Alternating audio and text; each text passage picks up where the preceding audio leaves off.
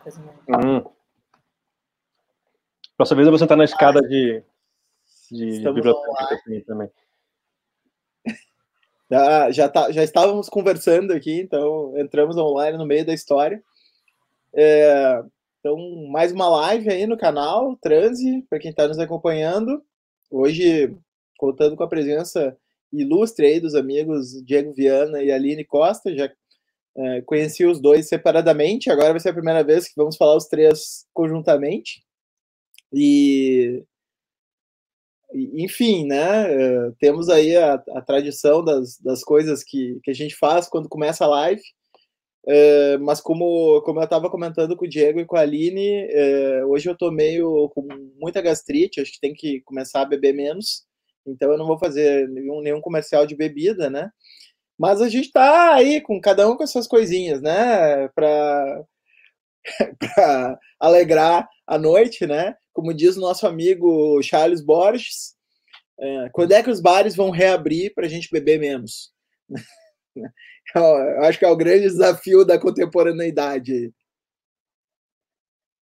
A gente escolheu esse formato também diferente aí para live, no, na configuração dos rostos. Então, se vocês gostaram mais ou menos, vocês podem dizer nos comentários aí e qualquer coisa a gente muda. Ou não também. Mas, enfim, né? É, a gente vai fazendo essas experiências. Bom, a gente já tem um pessoal, um pessoal aí eh, lá na, nos acessando, né? Então acho que a gente já pode começar a confusão. E, e hoje, então, eu, eu optei por, por trazer esse tema do sobrevivendo no antropoceno, é, que é um tema que vem percorrendo aí é, os debates uh, interdisciplinares uh, entre humanidade, ciências do clima e, enfim, uh, a gente vai ter a oportunidade de, inclusive, um pouco da ideia é familiarizar quem nem sabe o que, que significa a palavra, né? uh, para entrar nessa questão.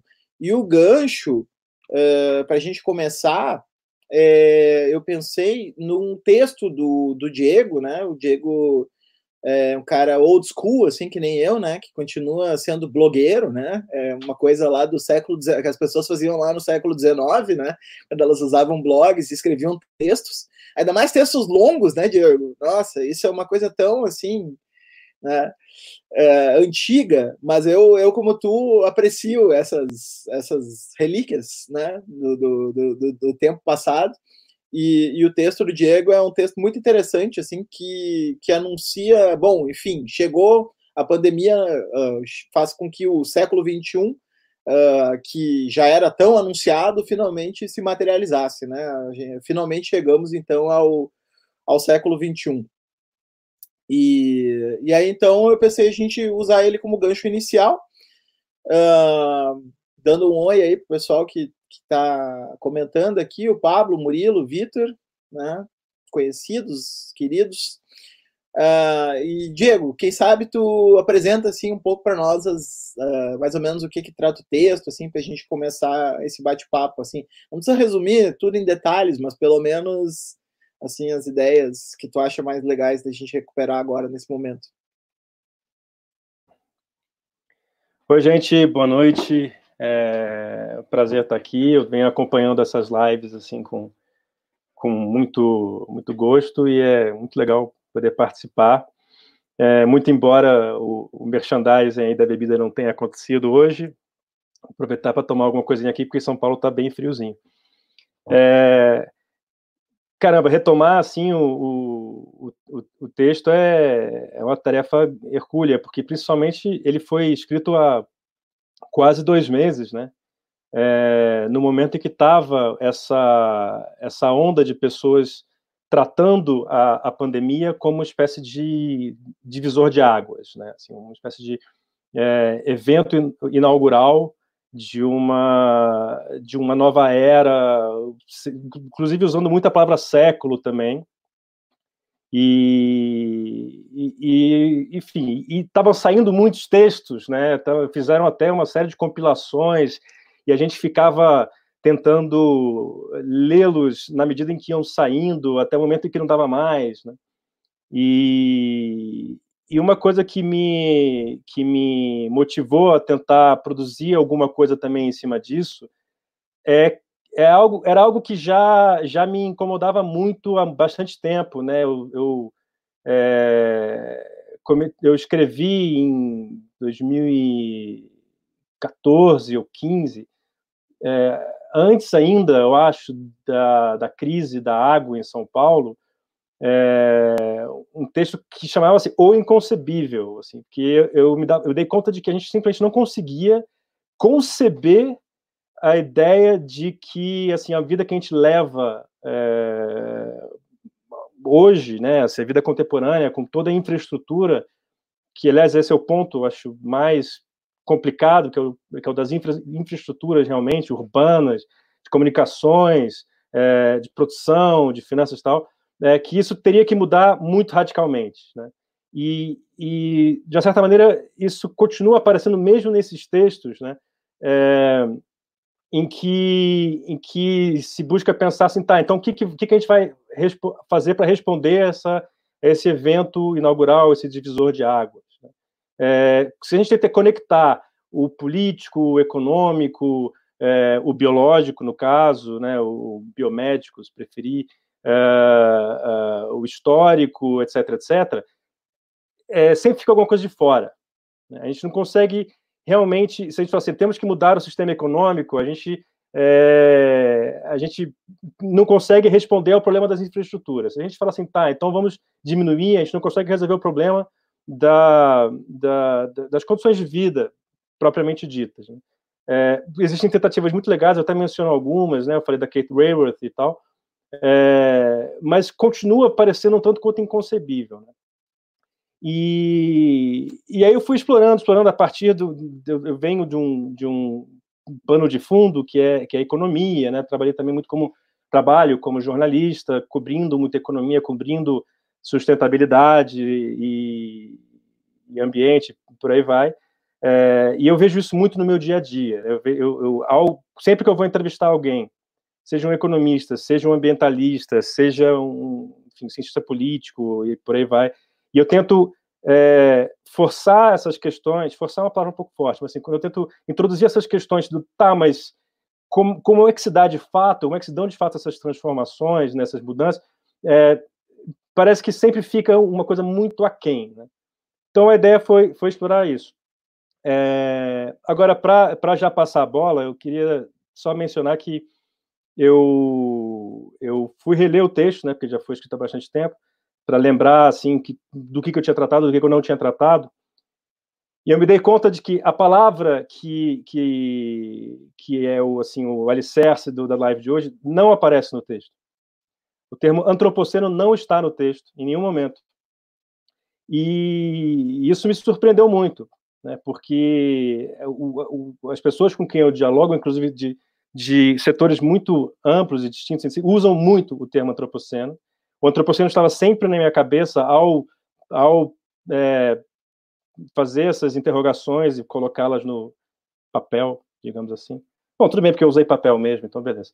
É, é, mas ele não aparece no texto. Né? E aí eu fui, fui tentar ver um pouco tentando entender por que, que a palavra não apareceu aí, mas aí eu encontrei um negócio interessante, quer dizer, essa coisa é, estratigráfica, né, de toda essa discussão se se é se, se, se é oficialmente é, se entrou no antropoceno no sentido do, das demente das, das eras, aí tem nomes diferentes, né, eras, fases, enfim, isso eu não, não vou saber dizer, mas que o, o, o elemento, o, talvez assim, o melhor indício que a gente tem que, que a gente tem, que, os, que os geólogos aceitam, né, para dizer que de fato se pode falar em antropoceno do ponto de vista estratigráfico, é, é a radiação, é, especificamente das, dos testes nucleares russos, é, americanos e, enfim, é, que é uma questão de preparação para a guerra realmente.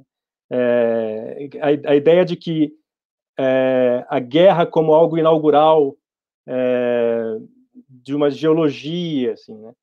É, e a única coisa que, que, eu encontrei no texto parecida com isso é a comparação com o, o com a, a, a assim, a, a cronologia de Hobsbawm, né, a comparação com 1914. Né, a guerra que inaugura a era das massas, né, a comunicação de massa, da destruição de massa, da produção de massa, etc, etc, etc.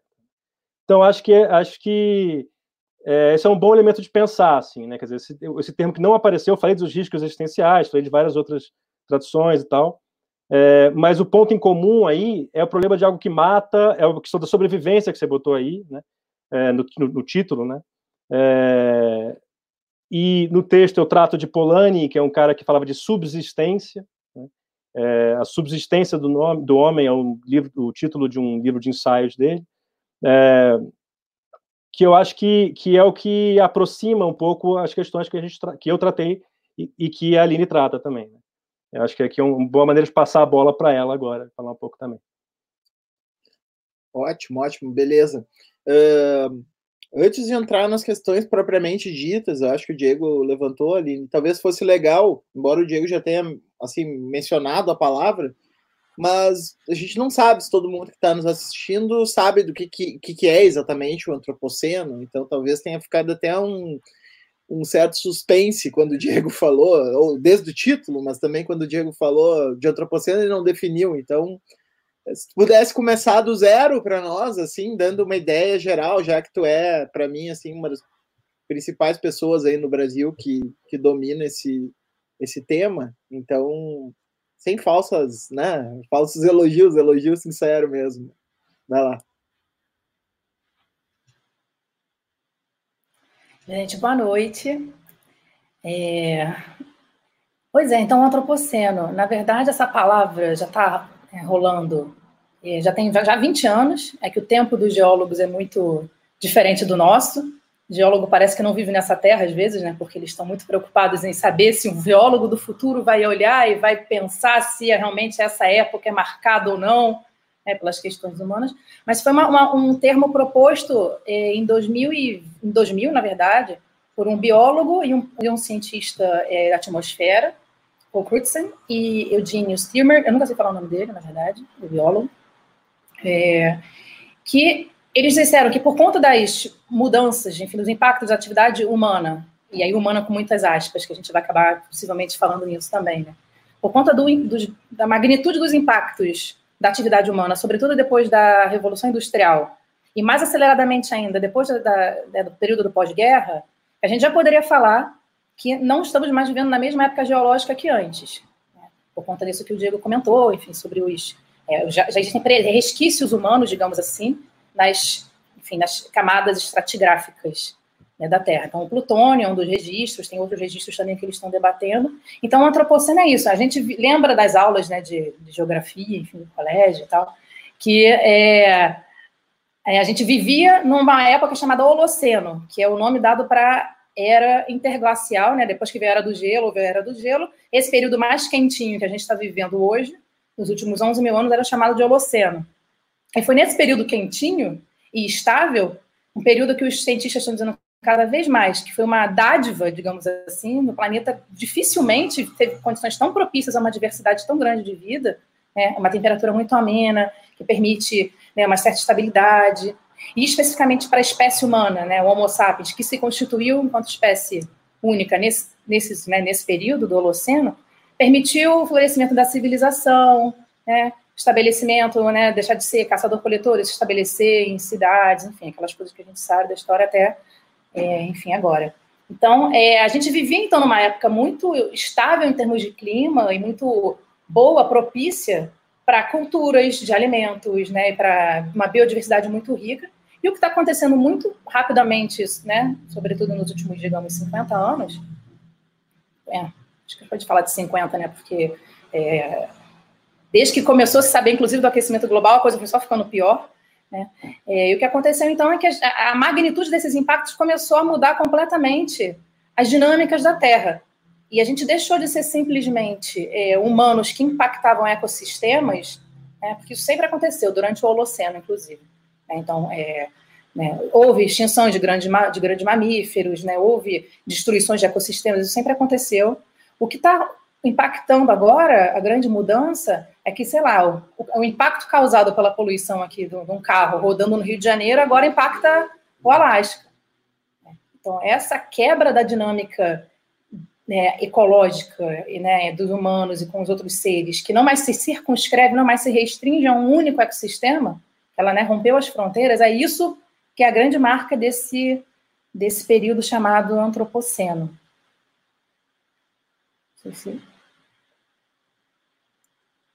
E Gaia, como é que entra Gaia nessa história aí? Só pra gente, só pra gente já ir... Fazer um grande glossário, né? É isso, exato. Construindo um glossário prévio para a gente não falar grego para o pessoal. Ainda mais falar grego não é um bom né, exercício. Tentar falar outras línguas também. Gaia é grego. Sim, né? Gaia é grego. Tinha que pensar qual é o nome daqui, né, que seria que a gente daria para Gaia. Eu fico pensando nisso também. Que nome que a gente escolheria. É, então, Gaia, é interessante que o Diego também falou da coisa da guerra, que eu acho que realmente a guerra está sempre presente né, nessas conversas sobre apocalipse, sobre, né, enfim, questão climática. Né? O próprio Latour inventou uma guerra dos humanos contra os terranos, né? o Bruno Latour, que é um dos filósofos que mais tem se é, preocupado com essa questão. É. Mas é curioso que a própria climatologia, a própria ciência do clima, né, ela nasceu justamente num contexto do pós-guerra, né, de uma guerra fria, e da corrida espacial. Né? Era muito importante, então, naquela né, aquela disputa para né, qual país que conseguiria, enfim, chegar na Lua primeiro e tal. Houve essa, é, o desenvolvimento da climatologia se deu na sequência, então tem esse primeiro link da guerra, né? Deu, você deu num contexto de guerra a, a, a climatologia, a inconsciência. Né? E é curioso porque ela é muito devedora justamente dessa teoria de Gaia, que foi uma teoria é, proposta na década de 70, né? É, virou realmente, ele foi hipótese, virou teoria na década de 80, por um cientista chamado James Lovelock e também por uma bióloga chamada Lynn Margulis. É, e a suspeita que o James Lovelock teve, que foi a ideia interessante para Gaia, e que depois foi chegar na climatologia, é que na época, então, a coisa da corrida espacial, né, fazendo estudos para ver se a NASA fazendo estudos para ver se mandava um homem na Lua, para Marte, né, toda aquela conversa. E o James Lovelock falou: olha, não, não precisa mandar ninguém para Marte para saber que não vai ter vida lá. Porque pela própria dinâmica da atmosfera, no caso, falta de dinâmica, porque a atmosfera de Marte ela é completamente parada, digamos assim, né? É, não só há dióxido de carbono, não há trocas de gases. Então, por conta dessa ausência de trocas de gases, Lovelock teve a intuição de dizer, olha, lá não vai ter vida, porque uma atmosfera de um planeta vivo é uma atmosfera com umas, essas dinâmicas de trocas, né? Então, a teoria dele basicamente dizia, a teoria de Gaia diz, né, a intuição de Lovelock quando pensou em Gaia foi que alguma, algum agente, como se fosse um jogo de detetive, algum agente está fazendo, propiciando essas trocas. Por que, que o oxigênio, por que, que o, o próprio, é, não só o oxigênio, o próprio metano, que são gases muito reagentes, se mantém na atmosfera numa mesma quantidade, mais ou menos, né, constante há muito tempo, são gases muito reagentes. Quem é que fica fazendo essa troca o tempo todo? E ele chegou à conclusão que eram os seres vivos, né? Que são as bactérias, enfim, respiração. Então, a teoria de Gaia nada mais é do que essa intuição que é, se veio se desenvolvendo desde então, né, virou hoje o que chama-se de ciência dos sistemas Terra, né, sistemas da Terra, então, de que não vivemos simplesmente, os seres vivos simplesmente não estão vivendo num planeta ao qual eles se adaptam, né, como se fossem simplesmente colocados né, numa Terra que já está lá de uma vez por todas. Os seres vivos participam da composição das próprias condições da sua existência. Então, se hoje a gente tem uma atmosfera que, mais ou menos estável para a nossa vida, com essa porcentagem específica de dióxido, de dióxido de carbono, de oxigênio e tal, é porque durante uma longuíssima história, por muitíssimos anos, esses seres foram constituindo essa atmosfera é, que, por essa razão, não é estável de uma vez por todas. Né? E o que a gente está vendo hoje, justamente com a questão das mudanças climáticas é que está havendo um desequilíbrio nessa proporção, nessa quantidade de gases da atmosfera, está tendo muito mais é, dióxido de carbono circulando nela do que, é, enfim, do que seria normal, digamos assim, do seria natural. Né? Então, a teoria de Gaia basicamente é essa intuição. Aí, enfim, aí todos, né, a gente deve acabar falando sobre isso hoje, muitos desdobramentos a partir de Gaia, a partir de, da própria ideia de antropoceno, né? enfim, a partir dessa, dessa conversa de Gaia e tal, muitas é, interpretações, inclusive, mais animistas, não só científicas.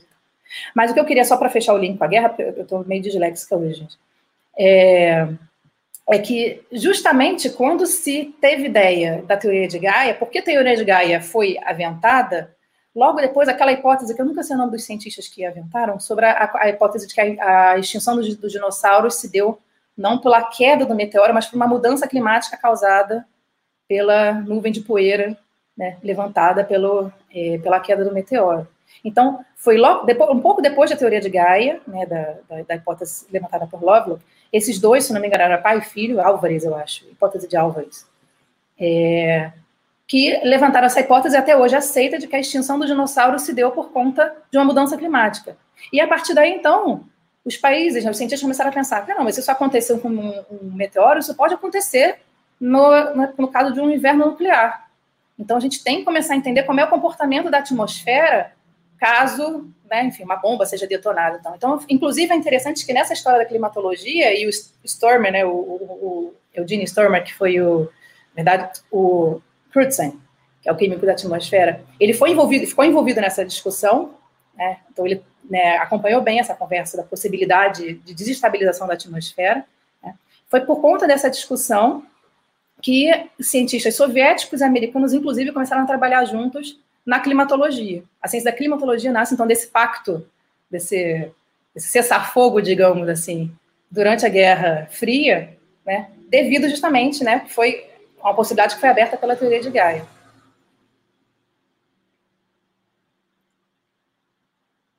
Como é que ela pode guardar tanta informação, né, Diego, sem tomar café?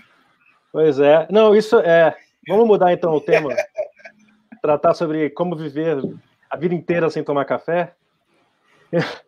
É possível, gente. Acontece. Caramba. Posso pedir mais um, mais um glossáriozinho? Porque lá, eu, não, eu, eu, eu, nessa história de tentar me atualizar um pouquinho para preparar para essa live, eu fiquei sabendo da, de uma contra-hipótese anti-Gaia, tal, que seria a história de Medeia. Né? É, o planeta não como a, a, mãe que, se, que mantém tudo em, em ordem, mas a mãe que mata os seus filhos, não sei o que, né? O é, que, que, que, você acha disso aí? Tem até um texto, eu não sei se é do próprio Latour ou é de outra pessoa, acho que do Latour, que inclusive foi o que ele apresentou no, no congresso que a gente organizou aqui de Gaia, em 2014, sobre Gaia, né, os mil nomes de Gaia e tal, em que ele fala, ele fala um pouco disso também nos últimos livros dele. Uma das coisas problemáticas dessa ideia de Gaia não só de Gaia, mas da própria concepção de natureza convencional, e que está aparecendo muito agora com a pandemia, quando a gente ouve aqueles discursos, né? Olha, a natureza está tomando o lugar do homem, olha, a natureza está se vingando de nós, né? Então, essa coisa como se a natureza fosse simplesmente um outro nome para uma providência, né? Que sabe tudo e que coordena uma, um certo equilíbrio, né? Isso é uma questão importante, né? A ideia de equilíbrio em Gaia, né? Então, a, a, os seres vivos seriam uma espécie de de gestores do termostato da Terra, e como se, em alguma medida, é, eles trabalhassem para que essa, essa temperatura que os beneficia, né, então, em nome da vida, né, enfim, como se houvesse uma grande entidade por trás disso. É, a ideia dessa teoria de Medé, em alguma medida, eu acho que ela segue essa, essa, esse Deus disfarçado por trás, né? Porque, no fim das contas, a questão em Gaia não é que há uma natureza que rege tudo e se coordena. Gaia é um grande caos né, de seres agindo uns sobre os, uns sobre os outros, né? Enfim, e por conta dessa concatenação de milhares de anos, de bilhões, bilhões de anos, dependendo, né? é, de agindo uns sobre os outros, essa estabilidade foi se construindo. Mas não existe um, uma natureza por trás que é boa, que é má, e que quer desestabilizar ou quer estabilizar. Não se trata disso. Se trata que a gente que a gente vive hoje é uma o resultado de uma estabilização que se deu historicamente, né? O Latour fala muito que a gente tem que falar de geohistória, né? A, gente, a Terra não é simplesmente um espaço, ela é filha desse tempo que foi se sendo produzido ao longo desses muito, desse muito tempo. Então, a ideia de Medeia, eu acho que a gente está uma ideia meio boba, né? Porque nem Gaia está fazendo isso porque ela gosta da gente ou dos seres vivos em geral, ou não gosta da gente, vai preservar os outros seres vivos de, né, dela nem, não é isso que se trata, nem ela é má em si, a natureza aqui, né? Isso ainda é muito, sei lá, cristão, não sei. É, é muito é. mais é muito mais bagunçado do que do que organizado, né? Um grande caos. É, essa ideia desse Deus antropomórfico, né? Que, no caso, a natureza antropomorfizada, que pode, inclusive, desejar que o ser humano sobreviva, né? que a civilização sobreviva e que, portanto, uma solução vai ser encontrada. Né? Então, Exato. Sendo Exatamente. que, a rigor, das contas, tudo faz, né? Não, e por isso que é tão importante as coisas que você falou no seu texto, né? Porque justamente o que a gente tem que começar a entender é que, primeiro, essa estabilidade que a gente vinha desfrutando, ela não está dada de uma vez por todas. Ela está. E a gente está vendo que assim as coisas podem deixar de, de, estar tão estáveis. A gente viveu uma ilusão de, né, de, de, estabilidade que não é, não é a regra. Né? Uhum. Então, tanto, tanto essa estabilidade tem que ser, quanto não faz sentido falar de, de, de, né, de que as, acreditar que as coisas vão se organizar. Pelo contrário, a gente tem que começar a olhar para o. É... é... eu vi esse gráfico da estabilidade, uma coisa realmente impressionante. Assim, o, o, ele coincide com o momento das primeiras ferramentas e tal, né? Quer dizer, tem toda uma história dos hominídeos aí que é sob um regime climático muito mais instável, né? Exatamente, exatamente. E o que a gente está vivendo agora é um período de, de, desestabilização generalizada em muitos aspectos, de um jeito assim, desestabilizações sempre houve. A questão é que está uhum. sendo numa escala e numa velocidade que não vai dar tempo de ninguém se adaptar, nem nós, nem outros seres. Né? Essa é a questão. Né? Uhum. A, gente tem, a gente tem dois caminhos aí para seguir. Eu acho que a gente pode seguir pelos dois, a questão é só a ordem que, que a gente vai seguir. Assim. É um seria a gente debater um pouco as consequências políticas disso, né? É, em termos, inclusive, de economia política. É, e, e, o outro é a gente discutir um pouco também a matriz epistemológica das nossas disciplinas, que eu acho que são do, dois assuntos que vocês dois e eu também é, se interessam, né? Assim, a gente debater. Eu vou, eu vou começar pela parte mais epistemológica, assim. É, o Diego por exemplo, é um cara que estuda epistemologia da economia, né? E faz todo um debate epistemológico na economia, questionando o individualismo metodológico que está na base, né, da economia ortodoxa, e, enfim. E, e aí essa fala da, da Aline mostra bem essa essa dimensão, que a dimensão ecológica é uma dimensão sobretudo relacional, né, onde onde esses sistemas estão sempre interagindo entre si e o equilíbrio também é um reflexo de um desequilíbrio estabilizado, né? Digamos assim, não há, não há nenhum tipo de é, como é que se diz, né? Pré-harmonia das coisas, né? Não há, não há nada que, que, que garanta assim um esqueleto estável das coisas. E então tem toda uma toda uma, uma percepção relacional que inclusive atravessa a própria separação que está na base das nossas uh, da nossa divisão de competências na universidade, né? Uh, que é a divisão entre humanidades e ciências naturais, né? Enfim. Então, uh, eu queria te ouvir um pouco, Diego, assim, em relação a isso, que é uma coisa que também é mais ou menos por onde vai do meio para o fim teu texto, né? Das implicações de pensar na no âmbito uh, da, da economia, por exemplo, né? Essa modern monetary theory, teoria moderna monetária, né? É, é, a ideia de retomar um estado de bem-estar social, é, imprimir dinheiro como resposta para esse problema, né? Como é que tu vê esse entrechoque entre essa a economia tal como ela é pensada tradicionalmente pelos departamentos de economia, né? a partir de um certo paradigma epistemológico e, e esse choque que a gente está vendo que o antropoceno produz, né, onde uh, todas as categorias começam a, a se dissolver e de alguma maneira dá, a gente vê algo novo surgindo aí. Nossa, isso aí é uma questão assim enorme, né? assim, dá para dá para subdividir em 400 caminhos diferentes. É, o que eu acho que pode ser um bom começo é, Bom, para começar, tem a questão da, da própria concepção do que é uma economia, do que, do que não como disciplina, bom, também como disciplina, né, mas é aquela distinção entre é, economy e economics, né, ou seja, a economia é aquilo onde se vive, ou melhor não dizer isso porque senão pessoa que nem aquele pessoal que idade vive numa economia, né, assim, aquilo como algo em que se vive é, e aquilo como um campo de estudo, assim, né.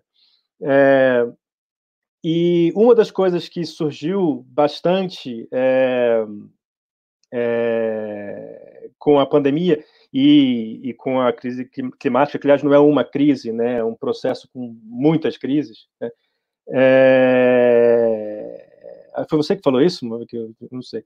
Bom, é, é que é a passagem, é, a valorização de uma, de uma economia do cuidado, né, do care, que já vem já se vem falando há algum tempo.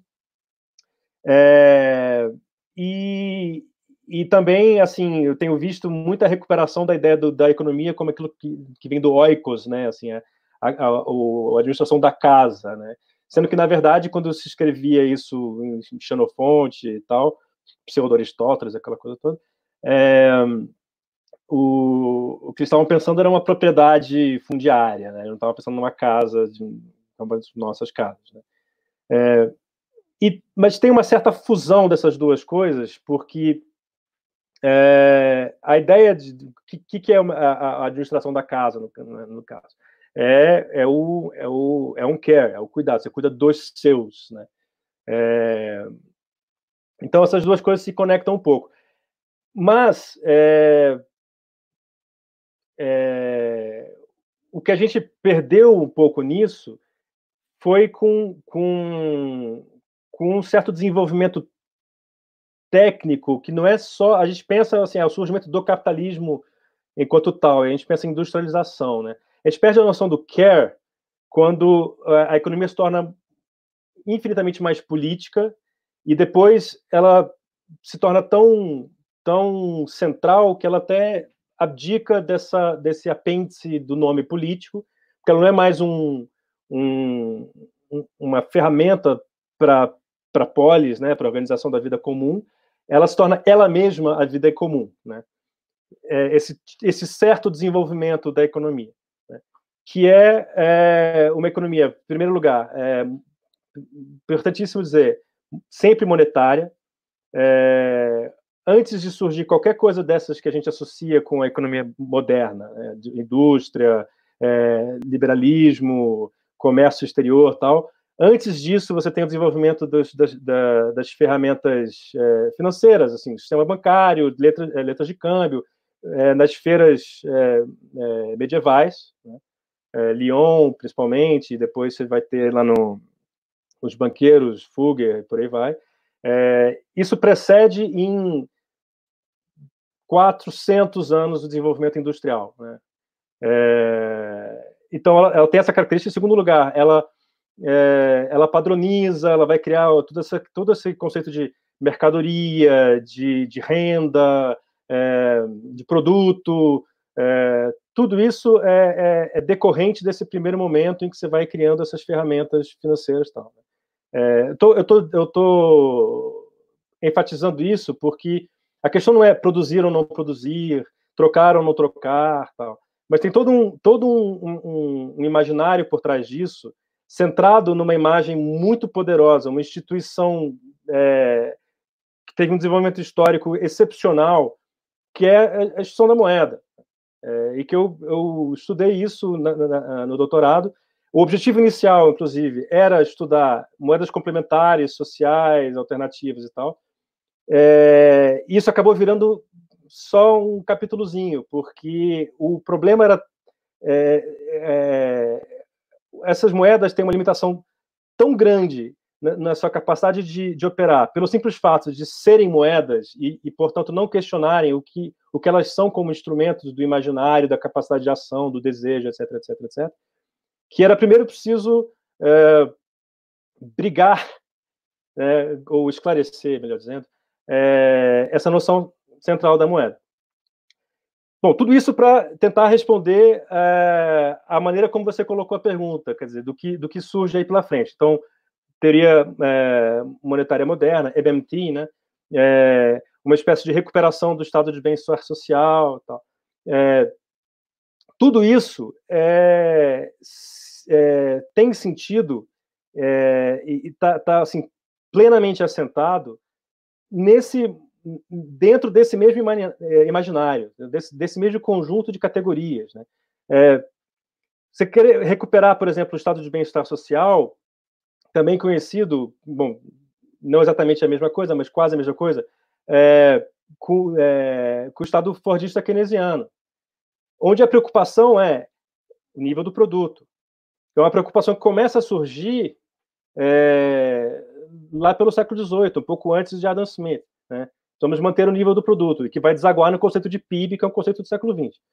É, é, o, o, inclusive, para puxar um pouco aqui do que, do que a Aline já trouxe antes, é, o, a grande aceleração, né, que é esse período do pós-guerra, que é o período da Guerra Fria, que é o período em que é preciso crescer para evitar o, o a, a, a, tentação soviética, né, digamos, a tentação comunista.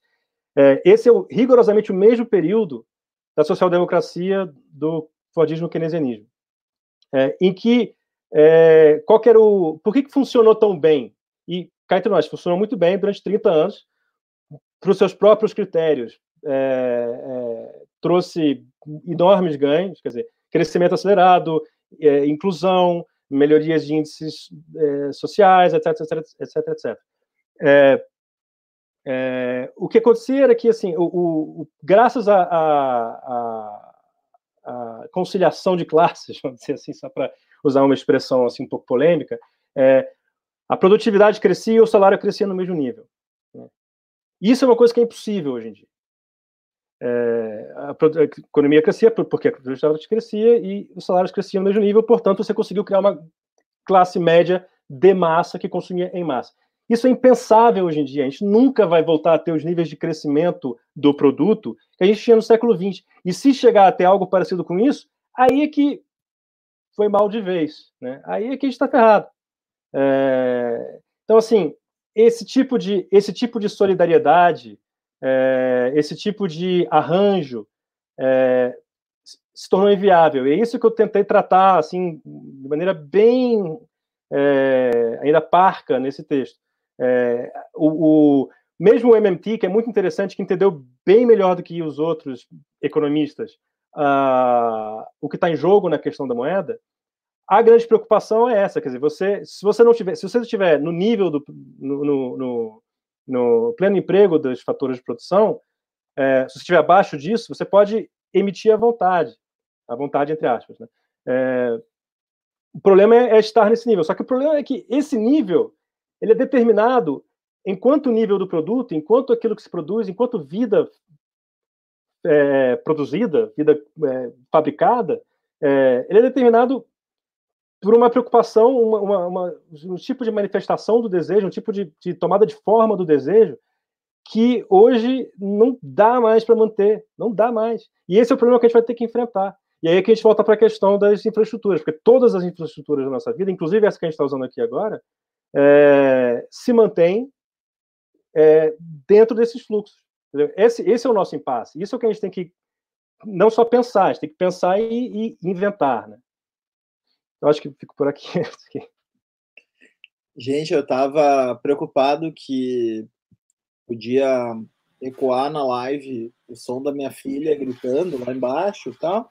Mas, mas na real é a minha gata que tá roncando alto aqui do lado, eu tô dando risada aqui do, do ronca-ronca da minha gata aqui enquanto. É, Aline, é, pode ficar à vontade para comentar qualquer coisa que o Diego falou, mas eu queria também puxar um, em cima disso, queria puxar por, um lado próximo.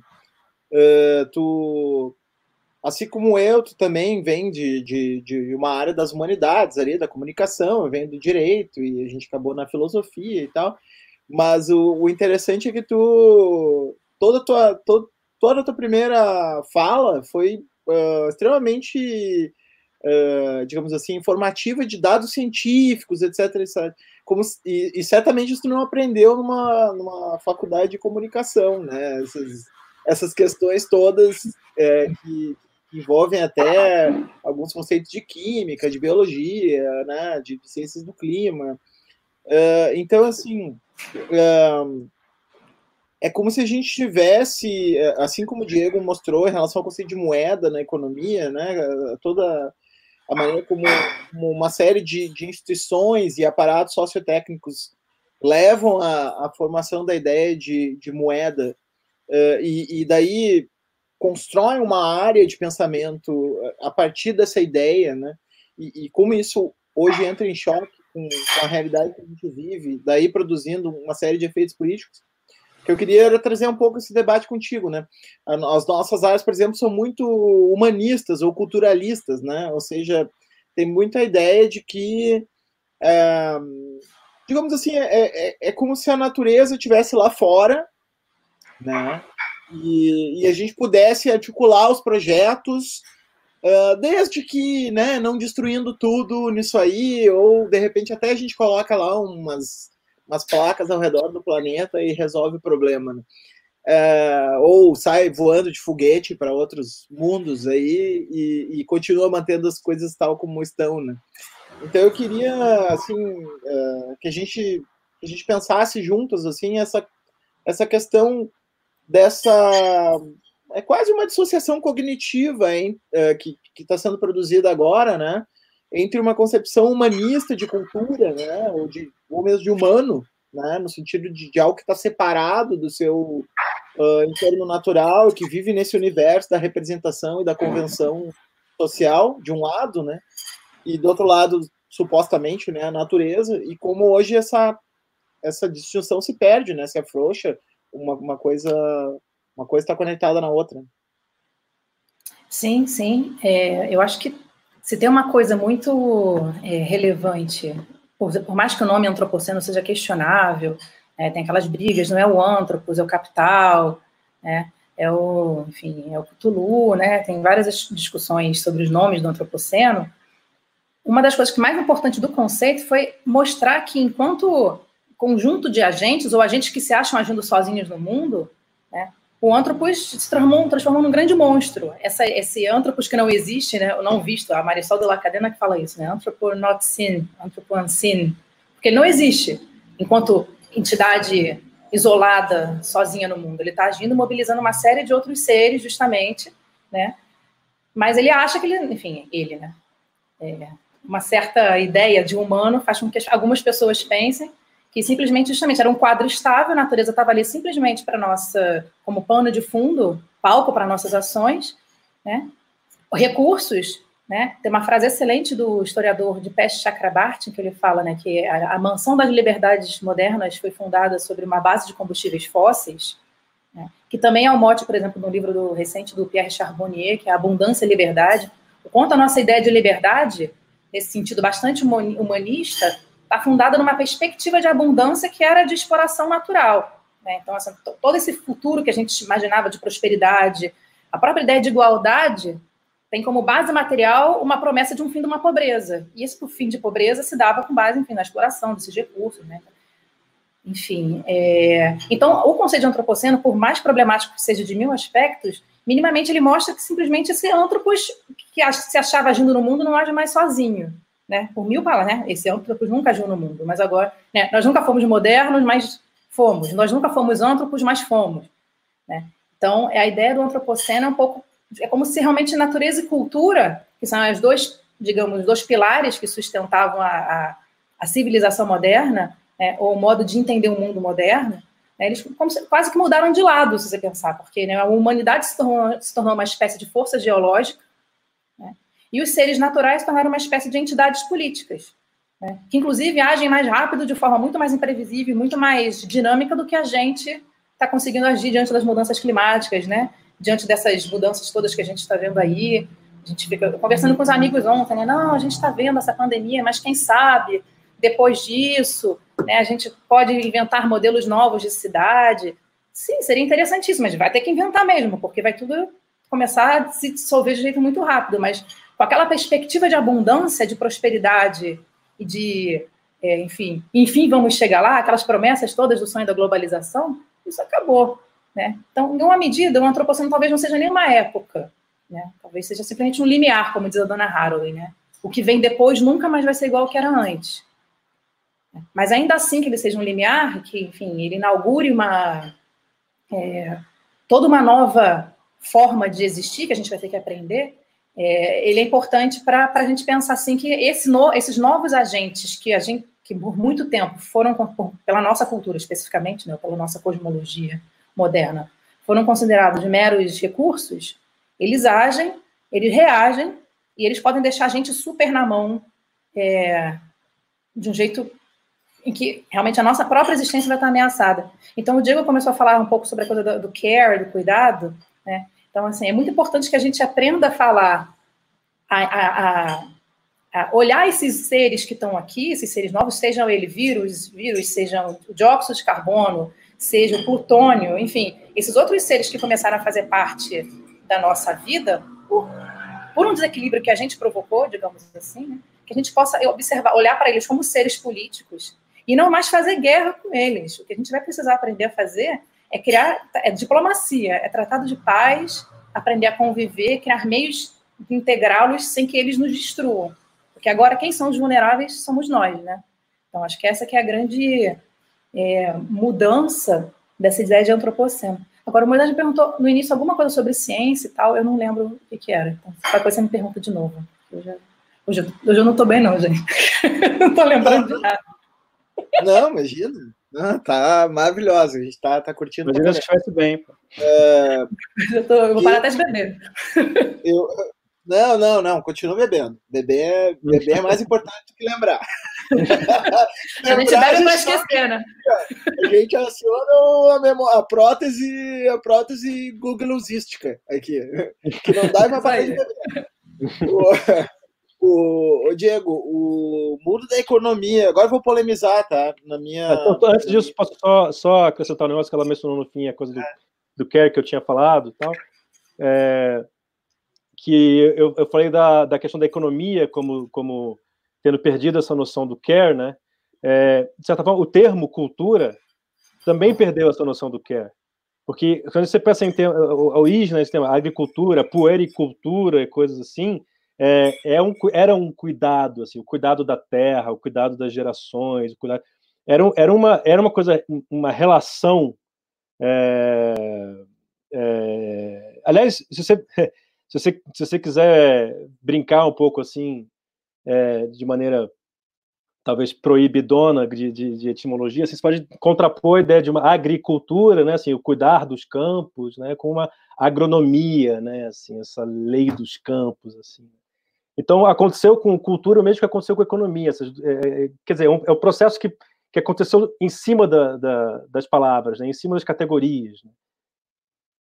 Né. Mas, por favor, prossiga. Não, não, tranquilo. Eu vou, só para a galera que está nos acompanhando, a gente vai falar aqui mais uns, uns 15, 20 minutos, depois a gente abre para os comentários aqui, eu trago os comentários, embora vários já tenham perpassado as, as falas. Uh, eu vou uh, expor aqui a minha suave ignorância do, do universo economístico, uh, mas, assim, me parece que nos os vários paradigmas econômicos, né, o, o, a, o ortodoxo, o monetarista, o heterodoxo ou desenvolvimentista, ou seja lá como, como keynesiano, né, como se queira chamar, até essa teoria moderna da moeda e, e também o marxismo, né, uh, me parecem que, que, que, todos esses modelos econômicos Diego, meio que levam uma ideia de, de, de progresso, que vai desaguar num estado de luxo e abundância, mais ou menos esse lugar uh, que a Aline nos trouxe, assim como aquilo que não vai mais acontecer, né?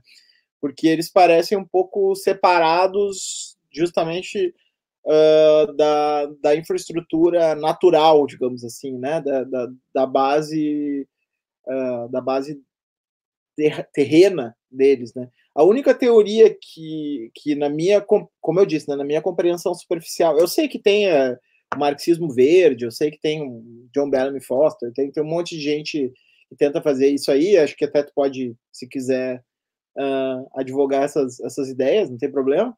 Uh, mas eu o único modelo assim é o modelo odiado, né, em geral, que é o modelo do decrescimento, né, assim, uh, que eu saiba, assim, uh, no meu horizonte superficial do economês, assim, o que eu vi assim circular de ideias uh, econômicas. A, a única que, que, que, leva isso até o limite, assim, é aquela que surge lá no Clube de Roma, depois passa pelo Georgesco, o cara aquele romeno, acho que é, né? O, o... Georgesco. É, é, eu não, eu, eu tinha o um nome na cabeça, mas não sei pronunciar, né? e... Mas ele não tratava de decrescimento, isso aí foi uma adição depois do, da edição do livro dele, enfim, não importa. Tá, não, então fala aí, não, era, era isso, assim, eu queria te dar uma provocada na onde que tu enxerga, se tu enxerga na economia alguma coisa que, que tenha mais ou menos sintonizado com isso e, ah. e o que que tu acha dessa ideia de decrescimento? É... Olha, sobre o decrescimento, assim, eu não me sinto muito qualificado para falar longamente, porque, assim, eu, as coisas que eu li do decrescimento me pareceram um pouco confusas, para falar a verdade. Parece que eles não sabiam muito bem para onde eles estavam indo e tal. É... Sobre as escolas, em geral, é, é interessante que, que, além do decrescimento, você tem o Herman Daly, por exemplo, e um outro cara, o... Meu Deus do céu também, também, também não estou bem. Um outro, uma outra referência é, importante, um economista que falava muito sobre dádiva e. Não é dádiva, é grant, né, que ele falava. Enfim, depois eu vou lembrar o nome dele. A não ser que apareça aqui nos comentários, aí melhor ainda. É, eles começaram, é, é, antes de falar em decrescimento, eles falavam em steady state, né, o estado estacionário, assim, a economia que chegou ao seu, ao seu estado assim, suficiente, satisfatório, tal. Outro, isso já, já aparecia em teorias do século XIX, quando ainda se falava em economia política. Se eu não me engano, quem tratava de estado estacionário naquela época era Jevons, Stanley Jevons. É, que, e é, num outro campo, quer dizer, a ideia de que o, assim, a ampliação da prosperidade é, levaria a gente a poder viver uma vida confortável, é, ou seja, trabalhando menos e só usufruindo do que a gente mesmo já tinha feito, né? É uma coisa que aparece num texto de Keynes, por exemplo. Né? Famoso texto sobre as possibilidades econômicas dos nossos netos, e, e, eu fiz o cálculo aqui, os netos de Keynes poderiam ser nossos pais, na verdade, é, que trabalhariam 15 horas por semana né, e não 15 horas por dia, que é o que a gente tem feito hoje em dia. Né?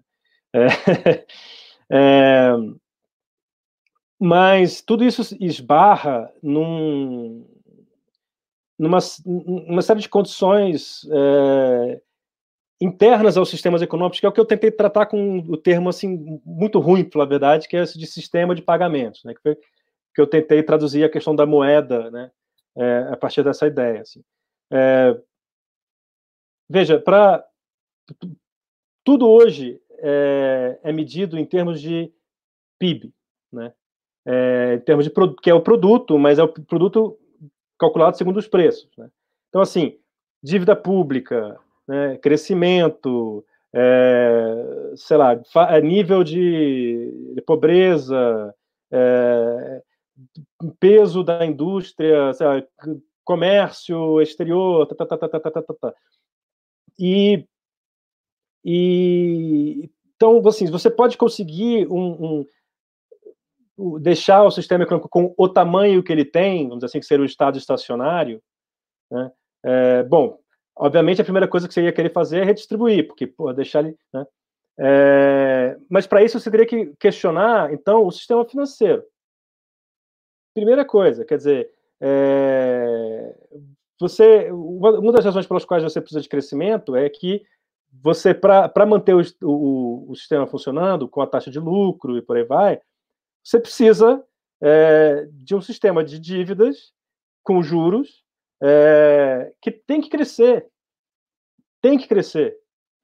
É, se ele não crescer, das duas uma, ou acaba o lucro, acaba o sistema e vira outra coisa, ótimo, né? Sei. Mas de que maneira, né? De que maneira? Também não é, é assim, ah, pronto, aconteceu. É, ou você acaba com uma concentração brutal. Tá aí Piketty que não me deixa mentir, né? É, aliás, é, R mais G é nada mais do que a renda da classe da classe rentista, né? é, ou seja, a classe proprietária cresce mais do que a economia e, portanto, mais. É... Ah, não lembrava disso, é verdade, tem razão, Vitor. É... Onde é que eu estava? É... E, portanto, mais do que o trabalho, que cresce, se outro cresce mais, ele cresce menos. Né? É... Não tem como não crescer numa situação dessa, né? É... O que é, assim, desastroso. Então, se você quiser pensar em termos de decrescimento, em termos de estado estacionário, tem que pensar, então, como redistribuir, como é, criar um sistema de, de pagamento. E, assim, não vou dizer vamos acabar com a moeda, vamos acabar com isso. Não existe. Isso é uma... Mas, assim, que tipo de transformação a gente faz nisso para conseguir chegar a uma situação tal em que a gente consegue fazer com que a, as pessoas ajam, trabalhem, é, é, interajam, por aí vai, é, trazendo é, recursos suficientes para viverem decentemente. E aí, assim, todas as questões de luxo, abundância, é, que, são, que, são, que, que são questões é, é, de distinção social, né? Assim, não, não, não, é assim, a gente não está buscando um luxo porque a gente quer viver mais conforto. Não, a gente já passou do nível de conforto há muito tempo, exceto para quem para as muitíssimas pessoas que ficaram abaixo, ficaram para trás, como se diz, é, é, e que, e que, enfim, e que também se justificam desse, dentro desse sistema. Então, eu, eu vejo muito pouco. Você mencionou, por exemplo, a questão do marxismo. Pô, Marx é o primeiro cara a falar em termos de metabolismo é, do trabalhador, do metabolismo humano, biológico, físico, mais metabolismo do sistema econômico, mais metabolismo da máquina, quer dizer, Marx leu Simondon, olha só, e mais metabolismo natural. É, agora, ele falou isso, está tá lá no texto dele. Agora, é, se você for seguir, então, vamos procurar dentro do que ele mesmo falou, quais são as consequências disso para, enfim, para a ação da classe trabalhadora, revolucionária, assim, praticamente não tem tem algumas é, algumas sugestões assim no, no, na crítica de, de Gotha, né? tem é, é, tem assim no fim da vida um certo interesse por, por comunidades agrícolas e só, entendeu? porque enfim está fora dessas categorias, tem, não adianta. A gente pode voltar depois para esse, esse debate de dessa que, que por um lado é isso o Marx uh, introduziu essas questões mesmo do metabolismo até uma questão da terra aparece no Capital né mas por outro lado parece um pouco que esse sujeito emancipado do comunismo ele meio que é um sujeito que não não tem mais os limites do finito, assim, né? Ele, ele, cai meio numa coisa meio hegeliana, assim, mas a gente pode, a gente pode discutir depois, depois isso. Uh, Aline, queria puxar para a questão da política isso, né? Para a gente fazer assim a última. Depois a gente vai um pouco, a gente conversa com os comentaristas aqui. Tem muita gente boa aqui, já estou olhando o Matheus, o Vitor, um monte de gente, Edilane, Júlia, né? Um monte de gente legal aí fazendo comentários. É, eu queria, eu, o, o Diego falou um pouco do, dos limites das teorias econômicas, né? E, e, como é que tu vê o limite das configurações políticas, digamos assim, da, da, das tendências, das forças políticas, né? Elas se organizam já uh, em relação a essa ideia de antropoceno, onde que tu acha que que tu acha que falta ou, ou enfim, onde, onde que tu vê uma potência ou o contrário, né? Não tem nada ainda organizado em torno disso? Como é que tu vê essa questão em relação à política?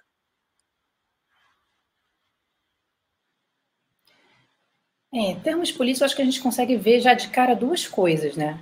A primeira é que mesmo a política tradicional, convencional, não estou nem falando aí dos populismos, né, alt-right, essas coisas, mas o que a gente ainda vinha entendendo como democracia, visivelmente não está preparado para dar conta dessa desestabilização generalizada que a gente está vivendo Simplesmente porque é isso, você não pode. Não tem nem como. Eu estava vendo até um podcast que falava sobre isso. Você não tem como nem sequer prever, por exemplo, alguma obra ou algum investimento para evitar, por exemplo, uma enchente, porque você não tem como calcular e se depois, no fim das contas, a enchente não acontecer, você vai ser penalizado enquanto gestor público enfim, por você ter realizado uma obra que não se justificava. Então, a lógica mesmo da, do modo de, de, organização, de estruturação da política que a gente vive hoje, essa coisa tão de, né, de eleições de quatro em quatro anos, enfim, a coisa de né, pensar muito a, a curto prazo, né, isso tudo eu acho que é, complica muito é, uma preparação, uma organização em termos do que, né, do, tipo de política que a gente vê hoje que a gente tem hoje para o que está por vir. E tem essas outras coisas que é interessante que o texto do Diego fala sobre isso, né, que não são aberrações, na verdade, era o que a gente deveria mesmo esperar para o tipo de mundo que a gente começou a viver, que são esses populismos e tal, esses alt-rights, isso não é uma exceção, concordo com você, com o Diego nisso, né, eu acho que é o que a gente podia esperar de, no tipo de mundo que a gente está vivendo hoje, né? E a hipótese aqui que eu estou defendendo é de que eles sabem muito bem o que está acontecendo, né? Eles, os negacionistas são os que mais sabem do que está acontecendo. Eles é, negam para ganhar tempo, porque no fim das contas o que eles querem é, enquanto ainda tem um pouquinho de mundo, então enquanto eu puder organizar um pouco a minha vida para os próximos 30, 40 anos, mesmo que depois eu não esteja aqui, enfim, eu vou organizar. Então, a decisão parece ter sido, recentemente, desses políticos. É, essa aqui é a tese do Latour, mas muitas pessoas estão usando isso também, estão, estão começando a, a, desenvolver isso de que sabe-se muito bem, nos últimos, desde os últimos 50 anos, que a gente não vai entender nada da política nos últimos 50 anos, né? seja no que se refere às, às, ao neoliberalismo, né? enfim, a desregulação, enfim, as aumento das desigualdades sociais, as migrações e tal, se a questão climática ou ecológica, no sentido mais amplo, estiver no centro, se a gente não conseguir perceber que ela está no centro, e de que eles ouviram muito bem os alarmes dos cientistas e decidiram que vão largar as pessoas à míngua mesmo. Então, vamos fingir, vamos proteger um pouco de muro, né? Proteger um pouco, é, fingir proteção, oferecer levantar muros e tal, mas na verdade o projeto é, é largar todo mundo à míngua mesmo. Eu acho que é, é isso que está acontecendo. Então, em termos de perspectiva, é, eu não sei. É, eu não tenho visto muitas, eu, tenho visto muitas experimentações, eu tenho visto, né, eu estudei um pouco isso na minha tese, né, vários movimentos, né, de tentar aquela coisa, né, de criar conexões locais e tal, mas eu não tenho, eu não sei, em termos de organização política em nível mais, nível mais é, digamos, mais amplo, o que é que a gente pode esperar. Eu acho que, na verdade, está tudo para se descobrir. A gente não, a, a, verdade é essa, eu acho, a gente não tem ainda categorias suficientes é, para entender justamente a ideia, uma ideia de progresso ou de é, futuro que não seja é, pautada na, na, ideia de abundância, na perspectiva de abundância. A gente não tem meios para falar justamente em redução de pobreza sem ser com exploração de combustíveis fósseis e, enfim, extrativismo industrial de uma forma geral. A gente não tem realmente nem meios para seguir. A própria ciência ainda tem questões, né? a gente fala da ciência e tal, da dificuldade. A ciência é atacada, por um lado, né, por esses negacionistas e tal, mas por outro, a ciência também adora, quando tem oportunidade, se colocar como única verdade do mundo, e a gente sabe todos os epistemicídios que foram cometidos em nome disso. Então, a gente realmente está no momento de. É, seguindo a lógica lá do Diego, a gente pode ser pessimista e achar que é, tá, tá no buraco. Ou a gente pode tentar entender o que, que vai ser um otimismo nesses novos termos, que a gente ainda não sabe, né, que a gente vai ter que descobrir. Então, é, mas assim, eu, eu, realmente, politicamente, eu não, não sei, eu não estou conseguindo ver muita sei, me dá até medo, inclusive, o que a gente está vendo agora, né? Porque com esse momento da pandemia, o que a gente está vendo de novo, sei lá, ecofascismos, né? Enfim, pretextos para. Sei, eu estou achando. Eu não sei muito. Eu não estou num momento muito otimista da minha vida, não, sabe? Porque não, será, queria criar né? esse, não queria criar esse climão, não, mas. é, eu acho que, né? deve ser uma coisa tua, assim, né? Não tem muita razão para estar tá pessimista. Quer responder essa aqui, ó? Da Edilane, dirigida diretamente para você. Oi, Aline. Seria possível sinalizar algumas pistas da teoria de Gaia para os estudos sobre comunidade no pós-Covid? Esses estudos sobre comunidade são alguma coisa específica, um, um conceito, ou, é, enfim, o que pode ser a vida pós-Covid? Vocês sabem dizer, ou Edline, se quiser me explicar, só para entender melhor o que você está falando aqui. Enquanto isso, enquanto a Edilane vai, vai formulando ali, o Matheus passa essa para o Diego, então. Ah, esse, ah eu, eu, eu, vi esse comentário aí, eu lembrei do, do esquema da rosquinha, né, que é da Kate Rayworth, não sei se vocês conhecem, uma uhum. economista inglesa, que, inclusive no livro dela, ela fica um tempo se justificando porque ela usou rosquinha, essa imagem tão vulgar, não sei o quê, pra, mas é porque ela fala que a imagem é muito forte. Que, em que. O, é aquele da economia don, donut. Exatamente. Exatamente. Mas ela, ela, se baseou naquele do limite do crescimento, não foi? Do Rockstrom. Ela, ela se baseia nisso, mas, mas o, o limite do crescimento, ele, ele é, é, quer dizer, ela, o que, que ela faz? Ela faz dois círculos. Né? Uhum, é, o social é, e o ecológico, né? Exatamente, que é exatamente isso que você está falando, assim, é, limites internos, que são os econômicos, e, e os externos, que são que são os, os do planeta, né? os, os, naturais, como ele botou. É, mas aí, quer dizer, eu fico pensando, na verdade, na, na, na geometria desse desenho, assim, né? É, eu não gosto muito de pensar é, a economia como uma coisa interna, o mínimo como sendo econômico e o máximo como sendo natural. Assim, acho que é, isso, isso é muito dependente ainda da ideia de que, de que dessa ideia de produto, né? de que você você atinge o um mínimo de subsistência por meio da, de uma atividade econômica unívoca, é, sujeita a, a, determinadas categorias, determinados modos de interação que são é, mediados pelo sistema econômico, pela moeda, etc, etc, etc. É, eu acho que a questão aí é, é quando, quando, eu, quando eu penso em assim usar, se a gente for usar o termo natureza, né, é, a gente é, ganha muito, assim, se a gente for usar o termo natureza ao tratar da, da nossa ação, da nossa atividade econômica, primeiro essa economia mais voltada para o cultivo, justamente, uma economia do care, né, assim, aquelas, é, eu gosto da imagem do humus que a, que a dona Haraway usa, assim, eu, inclusive eu acabei de comprar uma, uma composteira e eu fico pensando nisso, assim, mas, mas é, acho que a gente ganha muito de pensar ela não como não como algo que como o limite, mas justamente como é, aquilo que cresce, né? Assim, aquilo que se desenvolve, o, o, que é, o, é a etimologia da coisa, que inclusive dá a palavra física, né? Que, assim, é, que vem do verbo fuo, né? Assim, o crescer, o desenvolver-se, o expandir-se, assim, né? É, o, o que não tem limite em si e que é, toda atividade que dê uma forma interior fixa, é, autorreferente, recursiva a esses processos é, ilimitados e tal, é, são, são contenções disso, né? né? ou seja, são, são apropriações. Então, é, os corpos são apropriações, os coletivos, as sociedades, as civilizações, não sei o quê, e a atividade econômica é uma maneira pela qual essa, essa, esse, vamos dizer assim, esse regime né, de, de, de conter, né, de, de conter dentro de si essas, essas dinâmicas naturais, né, é, é, perdi o começo da frase aqui. É, enfim, cada um desses regimes, ele, ele, eles, eles podem perpetuar-se, mas só se eles também se inscreverem nessas dinâmicas, né? senão eles se tornam, é, senão eles esfriam essas dinâmicas.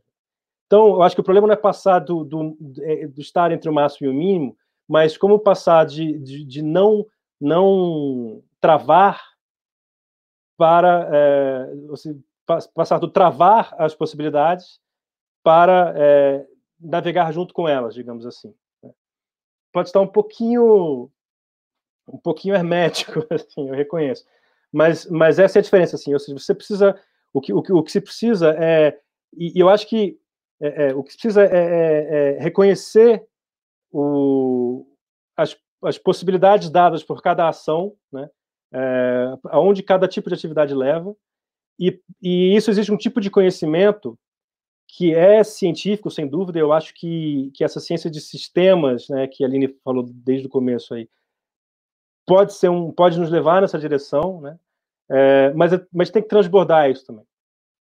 Inclusive, eu acho que é, essa discussão que tem tido muito recente, recentemente com a pandemia, mas mesmo antes, mas assim, com a pandemia se tornou ubíqua, né? assim, essa coisa do eu acredito na ciência.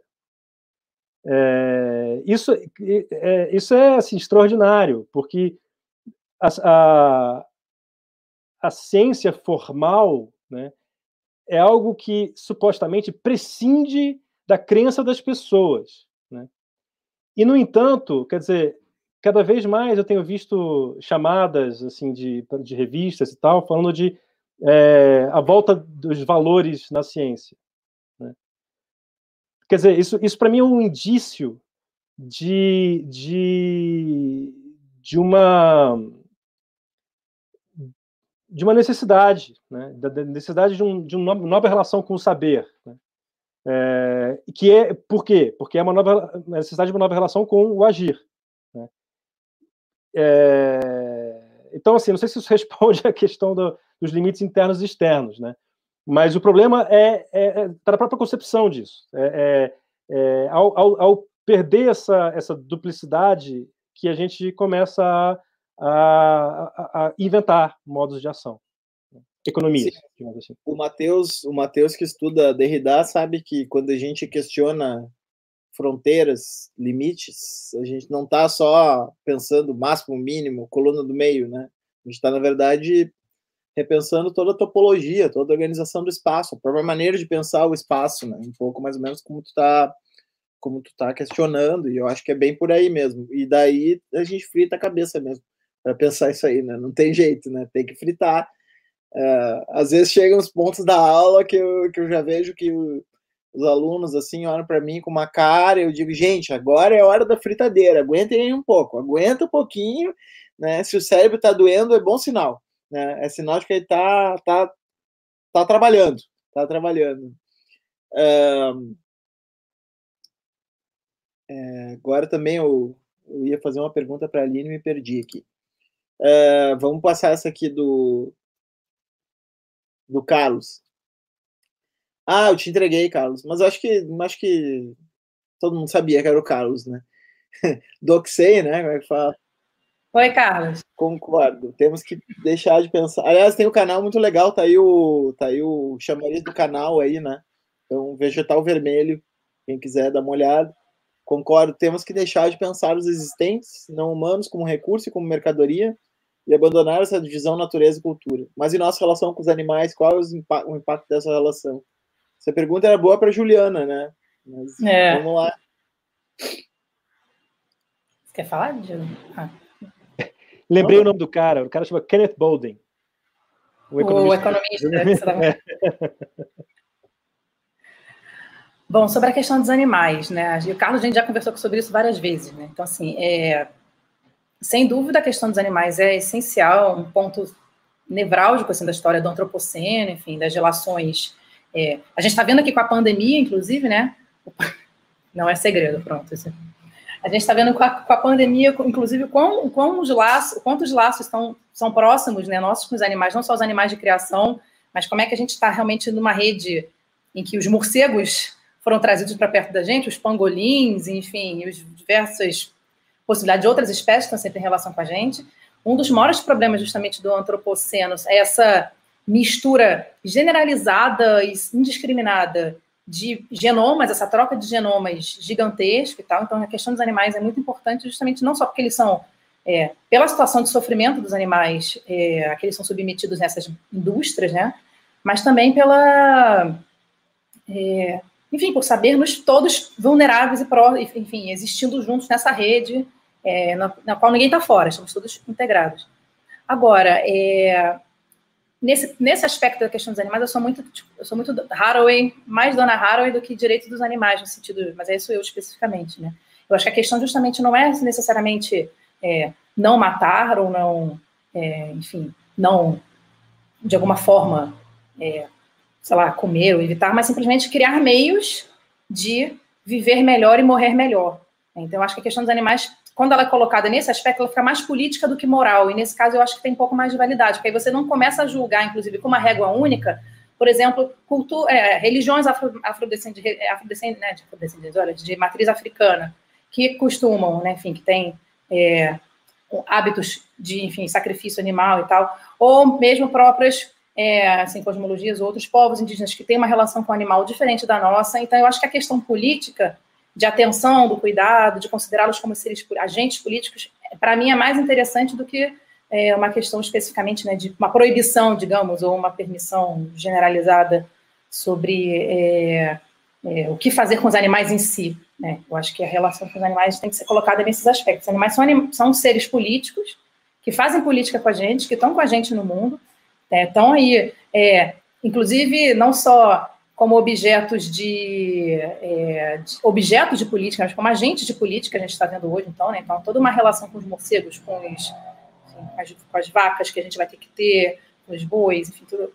É, mas é, não de uma forma, eu acho, que necessariamente se converta numa decisão ou numa regra universal para todos nós, ou para todos os povos, ou para todas as culturas, enfim, como a gente quiser chamar. Né? Agora, eu queria só falar uma coisa, mas acho que eu estou, como eu estou disléxica, as coisas estão vindo depois, né? Só porque quando eu falei a questão da política, que, como isso tem a ver com política, me lembrei né? que, na verdade, quando, o que, que eu acho justamente é isso.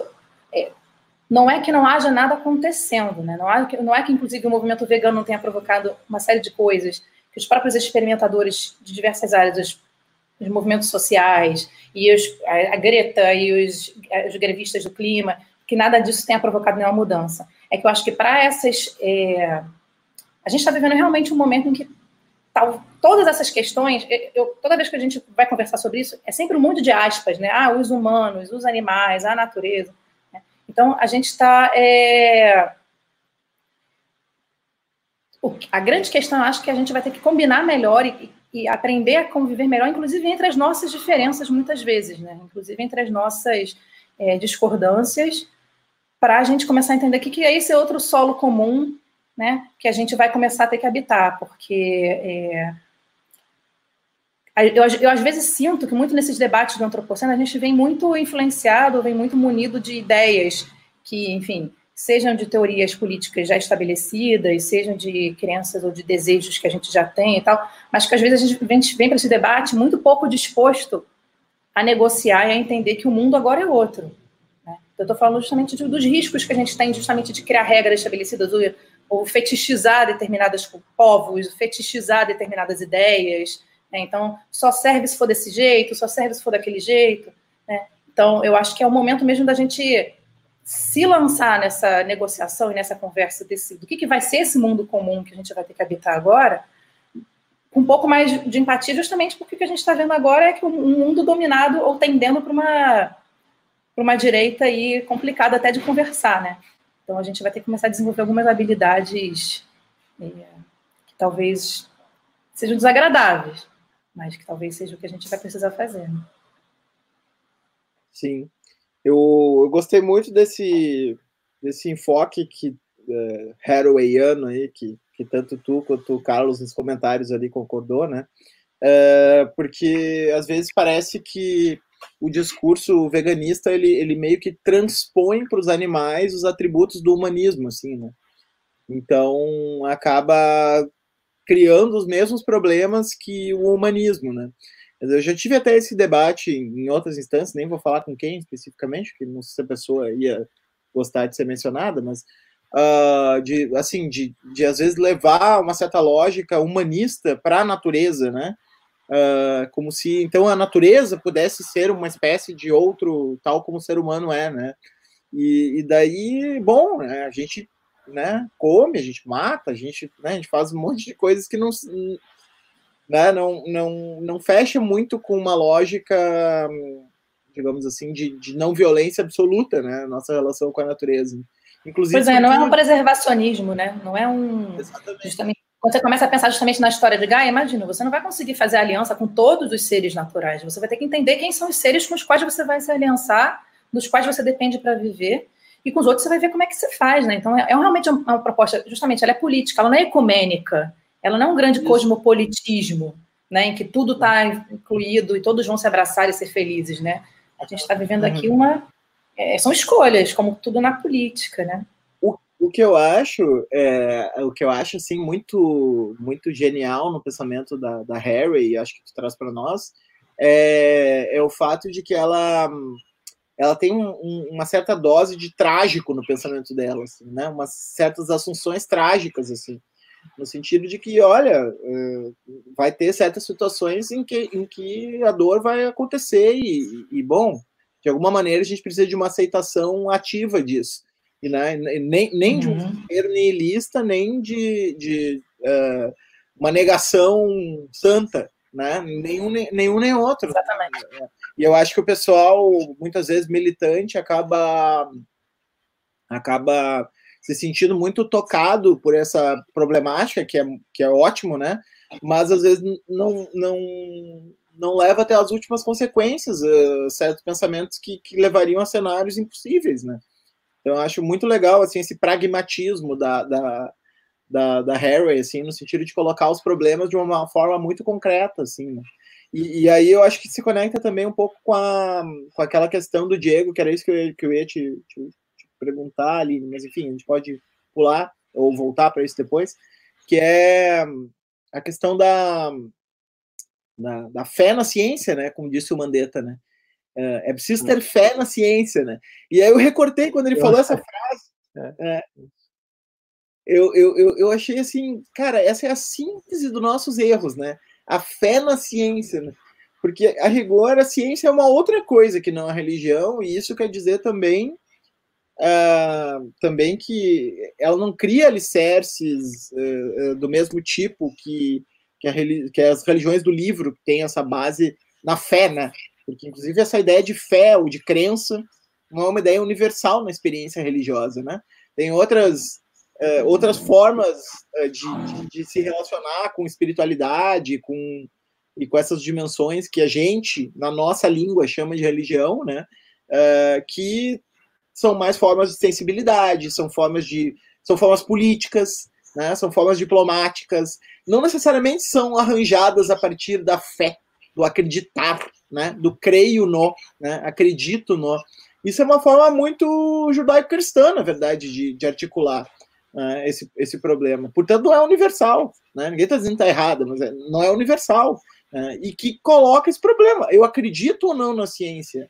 Pô, mas acreditar. O, o problema não é ciência. Aí a gente fica discutindo o que, que é ciência, mas talvez o problema seja o acreditar, né? É uma questão de acreditar, né? Eu não acredito na aspirina antes de tomar, não, não preciso orar para aspirina.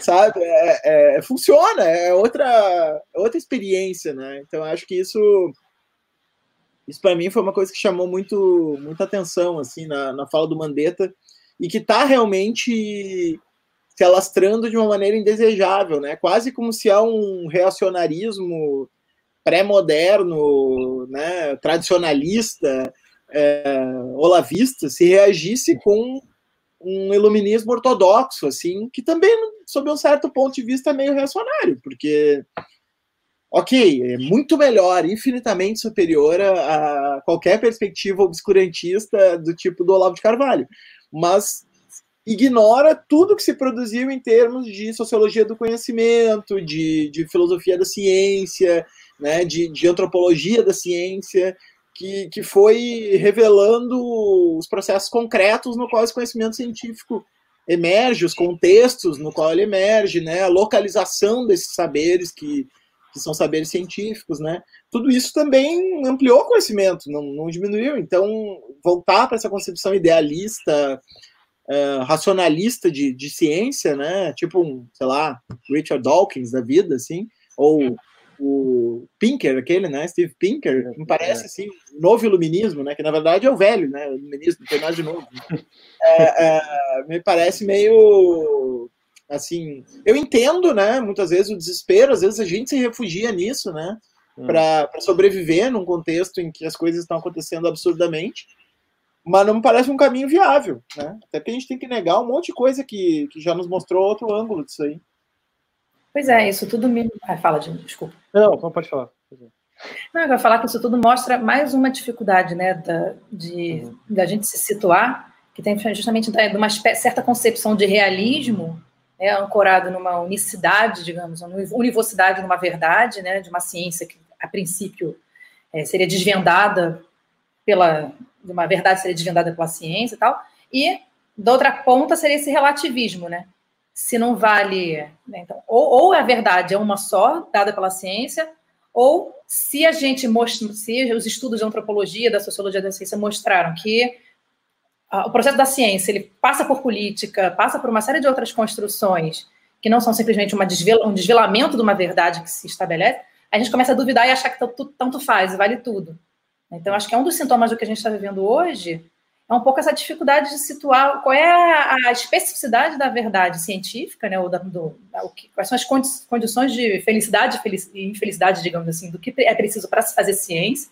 Não basta simplesmente uma convicção interna, né, para fazer ciência. E essa comparação justamente com uma ideia de, ah, não, então são verdades, né, a verdade entendida quase no, no sentido justamente judaico-cristão, de uma verdade que se opõe simplesmente à falsidade. Não é dessa ordem que a gente está vivendo aqui, né? Que a gente deveria estar tá começando a pensar.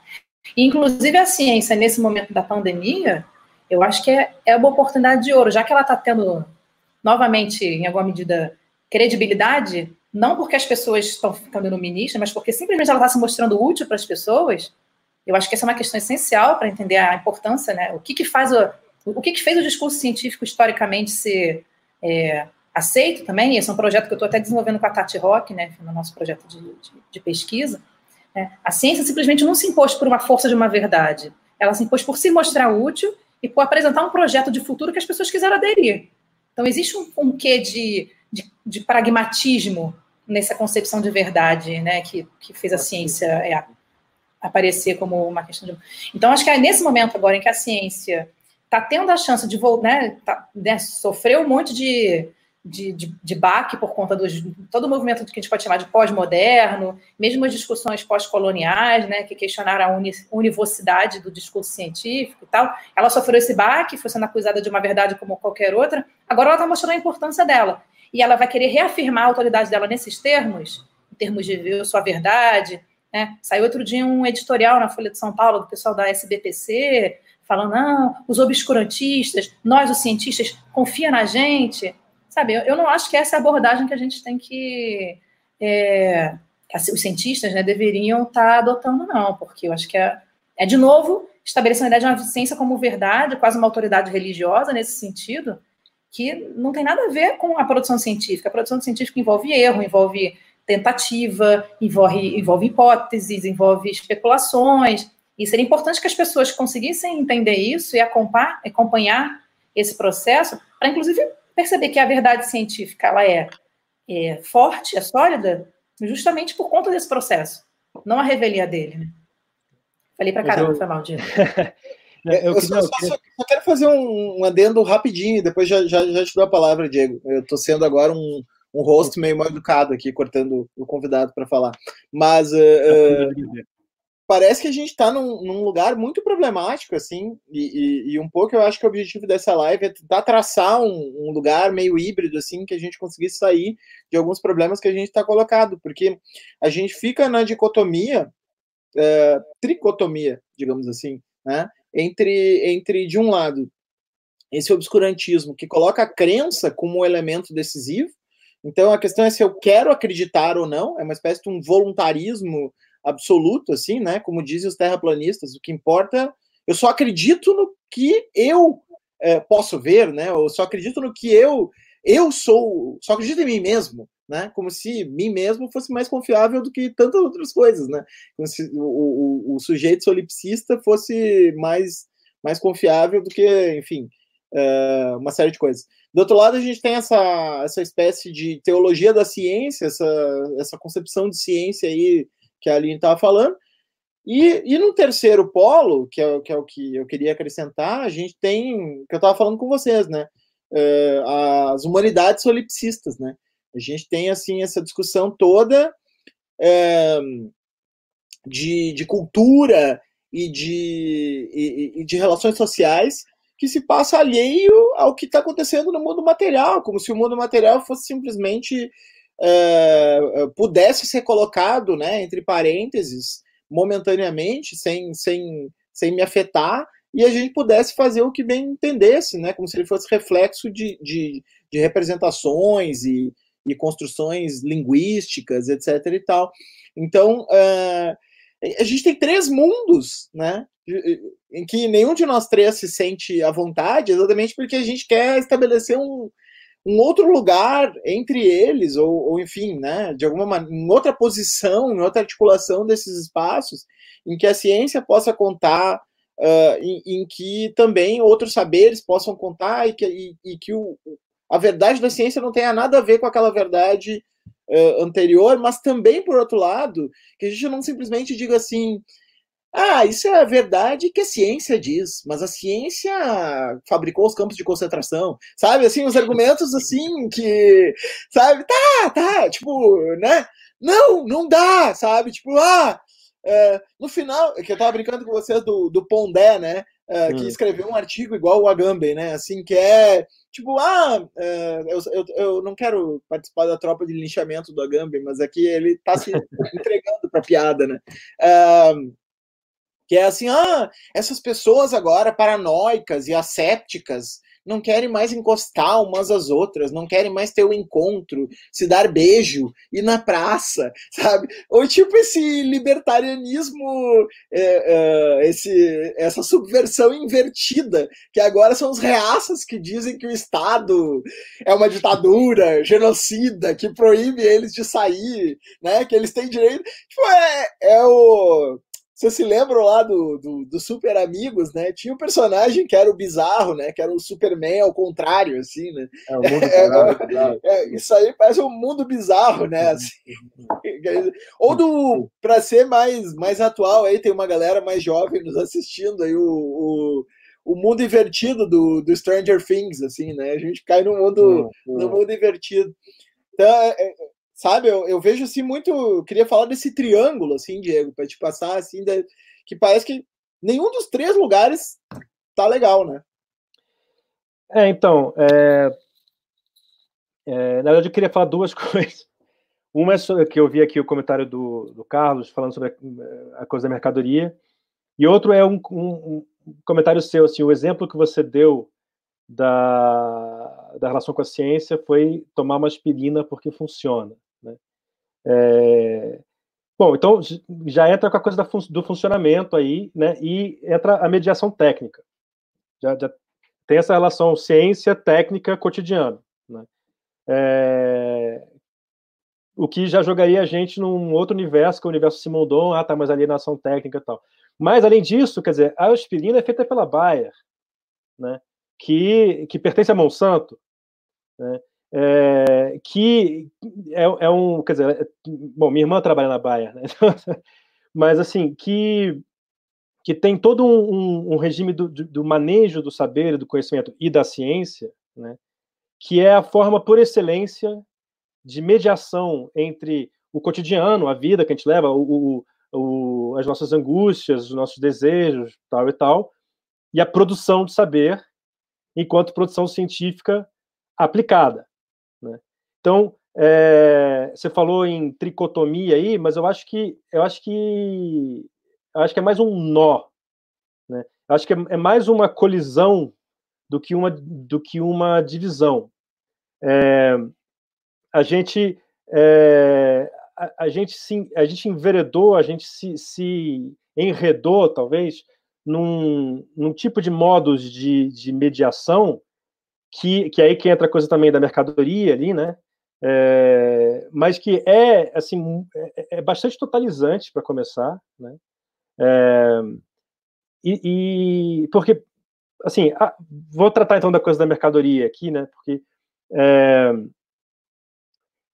lembrando que, é, é, que uma das grandes inspirações de Henry Ford, aliás, a grande inspiração de Henry Ford para fazer a linha de produção fordista que revolucionou uh, o capitalismo americano, não só americano, e, e, que criou essas cidades cheias de carros, carro popular, etc, etc, é, foi é, a fábrica de, foi o abatedouro de Chicago, né, é, em que as carcaças eram seguiam em linha, justamente. As pessoas pô, vamos produzir em linha também. O carro passa aqui, os caras vão em volta, assim como eles vão aqui cortando, as pessoas vão montando, né?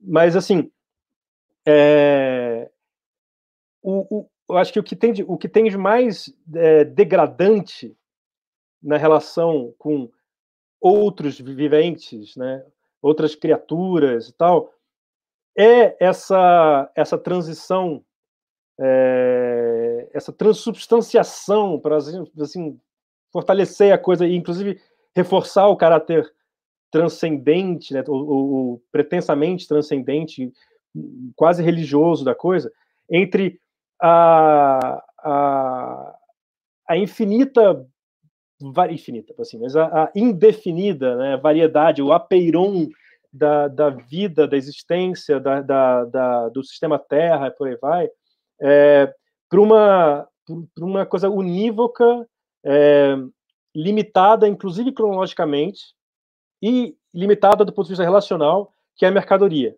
Né? Então, voltando a, a, falar de Polanyi, é, que é um autor assim que cada vez mais ele vai reaparecendo, né? É, ele, ele, ele trata do nascimento do capitalismo a partir da, da, da criação de três mercadorias fictícias. São é, o, o, trabalho, o dinheiro e a terra. Né? É, quer dizer, a capacidade de transformar toda, toda a indeterminação né, e todos os potenciais, todas as dinâmicas da vida, que são dinâmicas do desejo, né, é, em mercadoria, é, é uma espécie de, para continuar no, no, vocabulário assim, teológico, é uma espécie de pecado original do nosso mundo, nesse sentido. É, então, assim, eu concordo com o comentário do, do, do, Carlos aqui, que assim, o problema é, porque assim, não adianta nada você ser vegano e você não adianta nada, maneira, assim, mas tá bom, vamos, vou falar dessa maneira mesmo. Não adianta nada você ser vegano e o que quer que você vai consumir, vegetais, o que quer que seja, você vai consumir sob o regime da mercadoria. Claro que não é você que decide. É, ou assim, até certo ponto é, mas um ponto muito pequeno, assim, né?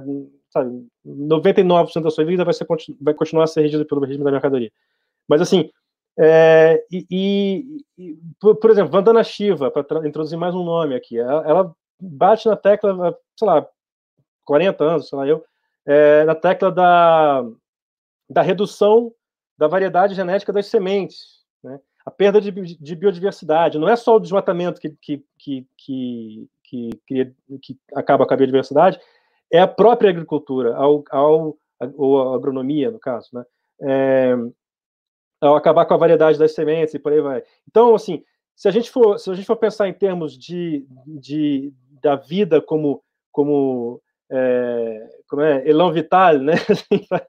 é, o, o, muito pior do que do que ser carnívoro é é, é ser capitalista, assim, para falar.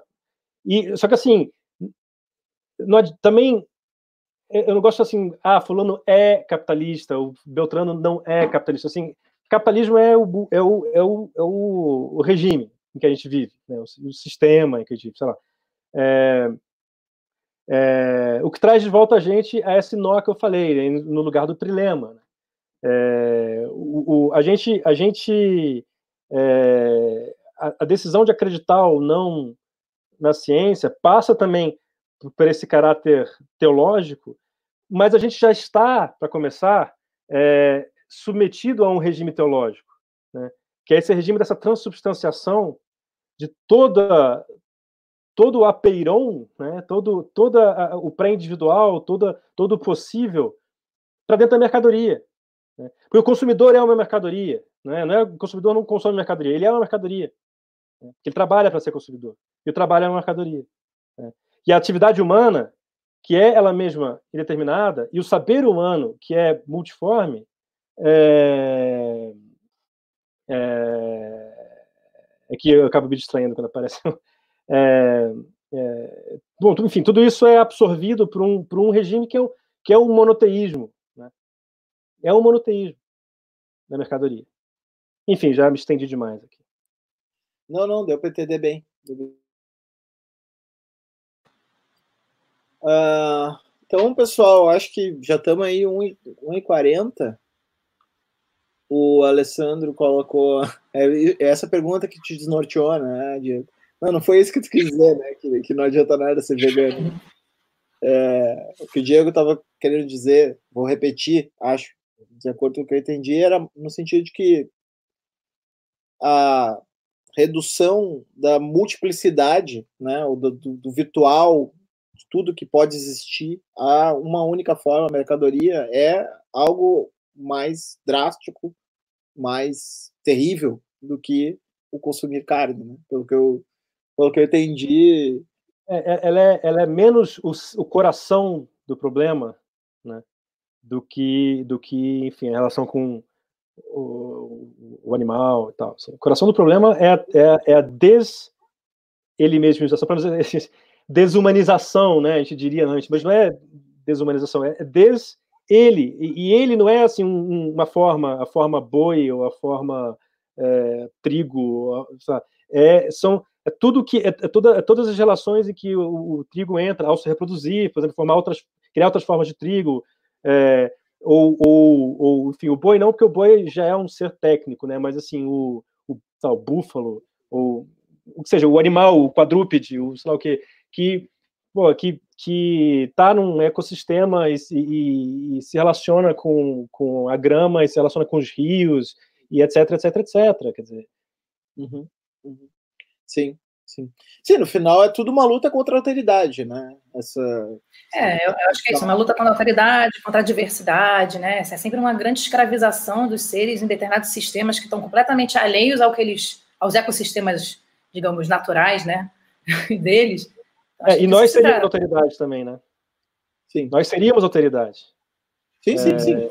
Não somos porque somos transformados em mercadoria a, a alteridade geral, né? A alteridade com esse virtual que se multiplica de infinitas formas, né? Isso que tu chamou do apeiron, né? Esse, ou também o pré-individual. Né? Eu acho curioso ela... que, a, que quando a dona Haraway falava do antropoceno e tal, ela retomava um conceito, não um conceito, mas um nome que um biólogo tinha dado de homogenoceno. E eu acho que faz muito sentido, né? Porque, no fim das contas, é, é, é, o ganho de escala que o capitalismo ganha, consegue se baseia nessa homogeneização mesmo. Então, né, uma, uma única espécie animal, sei lá, seja aí o boi ou uma única espécie vegetal, tal, sendo reproduzida a exaustão, enfim, criando uma essa ilusão de, de, de, né, de, você cria uma commodity por essa produção artificial, né, de uma, é, um crescimento que tem as consequências gigantescas que a gente está vendo, inclusive, né, pandemias, pragas, as mais diversas, aparecendo no nosso mundo e sendo tratadas, por incrível que pareça, como externalidades, porque eles produzem essa, essa escala gigantesca, né, artificialmente, e depois, no fim das contas, isso é só um problema com o qual não tem que me haver, né? Não, é, não faz parte dentro, do, não, não é integrado no sistema econômico. Então, essa é a maior perversidade de todas, né? É uma redução da diversidade e uma falta de, como diz a Isabelle Stanguers, não é que o capitalismo seja implacável, ele é extremamente irresponsável e incapaz de responder pelas coisas que ele provoca. Quem é implacável é Gaia. É com ela que a gente está tendo que se haver diante da irresponsabilidade, né, da falta de, de cuidado, justamente a gente já começa a amarrar as coisas, né? Essa falta de consideração desses outros seres como é, tendo seus próprios projetos de mundo ou como tendo seus próprios interesses e agências e tal, então a gente considera isso como mera matéria e a gente está pagando agora os, o preço desse retorno da Terra sobre a gente. Né? Então, enfim só um breve comentário. Você tocou numa palavra fundamental, assim, que se em externalidade. E para mim, esse, assim, eu acho que o, o símbolo para mim de que as coisas não estão começando a melhorar é quando essa palavra desaparecer. E é, é, o conceito mais perverso da economia. Qual palavra? Ah, externalidade. Externalidade. É. é o conceito mais perverso da economia. Seja externalidade positiva, seja externalidade negativa. Né? Quer dizer, são os efeitos que não estão dados pela, por aquela transação que já é ela mesma uma, uma redução é, a, a, possibilidade, a infinitas possibilidades de relações. Como nenhuma, nenhuma relação se reduz a algo meramente uma conexão é, é bilateral, se você quiser montar uma teoria baseada em uma conexão bilateral, e para ser uma conexão bilateral, portanto, você tem, você tem que pensar em indivíduos estanques, né, que na verdade são indivíduos vazios, mas isso a gente deixa para depois, é, você precisa de um conceito para dar conta de uma coisa que atrapalha muito a sua teoria, que é a realidade. E aí você inventa é, só isso. Só é, isso, né? Claro. Claro. Ah, putz, como é que a gente faz? Tem um negócio muito chato aqui, que é o, o, o que realmente acontece. Putz, como é que a gente faz? Não, faz o seguinte, tem, uma palavra aqui para jogar tudo fora. Questão realidade. É isso. é perverso, é perverso. É, assim, é, o, é, o, é a teorização do, do antropoceno, assim, para exagerar aqui, mas é, é uma teorização da, do, do esvaziamento e do assassinato da autoridade. O Latour fala muito, como Latour usa termos, inclusive religiosos, para pensar tanto a questão do negacionismo, né, quanto da própria, desse próprio niilismo que, em alguma medida, é, anima, digamos, os discursos do, tanto do apocalipse quanto do otimismo infundado, né? No fim das contas, se trata do mesmo tipo de, eu acho que se trata da mesma dinâmica, né? Todos aqueles que acreditam que vai encontrar uma, vão encontrar uma solução é, do nada, a ciência vai resolver, a tecnologia vai resolver, e aqueles que acham que já tudo está tudo acabado. Para mim, isso tudo é o mesmo tipo de niilismo. Né? Então, Latour vai dizer que justamente o que de alguma forma anima esse niilismo é esse auto, esse direito autoconcedido de negligência, né? de não simplesmente, sim, de simplesmente achar que você pode estabelecer uma regra né? É uma regra que poderia funcionar dentro de alguns limites, você poderia, de repente, usar o conceito de externalidade para alguma operação econômica específica, desde que depois você fosse capaz de reconsiderar isso de volta. Né? Desde que depois você conseguisse dar um jeito de se haver com a realidade novamente, né? Porque nada contra a redução. O problema é quando a redução é tomada como a realidade das coisas. Né? A redução que a, a economia poderia fazer, como outras, toda prática procede por redução. Mas o problema é quando a prática acha que aquela redução é a explicação última né? Que a gente pudesse viver simplesmente no, no reino da economia, né? porque é como se fosse a única coisa que importa e ignorar todo o resto para fora dele, né? como se houvesse esse fora. É, inclusive, Oico está aí para a gente lembrar que economia e ecologia né, tem essa coisa desse lugar. Moisés. Quiser comentar esse ainda, Aline? Fala sobre Gaia e a questão da urgência em Stangers, pensando na redução das escalas de ações humanas humanas nos muitos mundos envolvidos no contexto. Eita, achei difícil essa pergunta. É... pois é, te, te pedi uma aula aí da, sobre Stengers. A questão da urgência? Pois é, é, é pois é, é que bom, eu não sei se eu entendi exatamente o que você me perguntou, mas a Stengers é uma pensadora que, diante da urgência, ela vai sempre escolher é, o caminho de desacelerar, no sentido de que não é não que as questões sejam pouco importantes, não que a gente possa deixar para depois, né, não se trata disso, mas é, é, o pensamento da Stangers expressa uma certa idiotia no sentido delesiano, né? Aquele de que enquanto está todo mundo apontando para tem que resolver, tem que resolver, então, né, no caso climático, temos que resolver, o que, que a gente vai fazer? Já engenharia, é, bota espelho na terra, para, né, já que a gente não pode mudar nosso modo de vida, então a gente vai tentar resolver com intervenções climáticas, né, porque a gente precisa, né, tem que fazer. A Stanger não, a Stanger sempre pediu, sugerir que você dê um passo atrás, justamente a ideia da hesitação é muito importante, né, na, na interpretação de Gaia que a Stanger faz, para a gente começar justamente a ouvir, ouvir e prestar atenção nesses outros agentes que estão clamando a entrada no nosso, no nosso mundo. Então, é, se você for seguir uma cosmopolítica no sentido stangeriano, né, uma cosmopolítica com Gaia, é, a geoengenharia é a última coisa que você vai fazer, porque a geoengenharia é tudo menos atenção, menos, menos, é, é tudo menos atenção, tudo menos cuidado. É mais uma amostra de negligência, digamos, de externalidade, porque eles estão externalizando para outros seres ou para gerações futuras, ou talvez até para nossa mesmo, né? Uma, as consequências imprevisíveis. Você imagina você tentar fazer uma intervenção tecnológica de é, bombear na atmosfera enxofre. Não tem como você testar localmente para ver se vai funcionar. Você vai ter que colocar no planeta inteiro. E fora as outras questões, quem que vai coordenar isso? Que país? Vai ser um país que vai cuidar disso? Vai ser uma empresa que vai cuidar disso? Quem é que vai ser o responsável por regular o termostato da Terra? Né? Então, tem mil questões que, no, no afã da urgência, a gente acaba sendo pressionado a, a, a, escolher entre, ela chama de alternativas infernais, né? Ou é isso, ou a gente vai ter um planeta muito mais quente, né? Ou a gente volta a, volta para abrir, comércio, ou a gente vai ter uma falência econômica. Né? Essas alternativas internais são, infernais são o tempo todo colocadas como forma é, disfarçadas de uma atitude diante da urgência, no fim das contas, elas são colocadas como. É, é elas são mais uma forma de você se eximir de pensar diante desses seres por quais a gente agora está sendo também responsável. Então, eu não sei se a pergunta, se eu consegui responder bem, mas a coisa da urgência nas tanguerras, eu acho que passa por essa.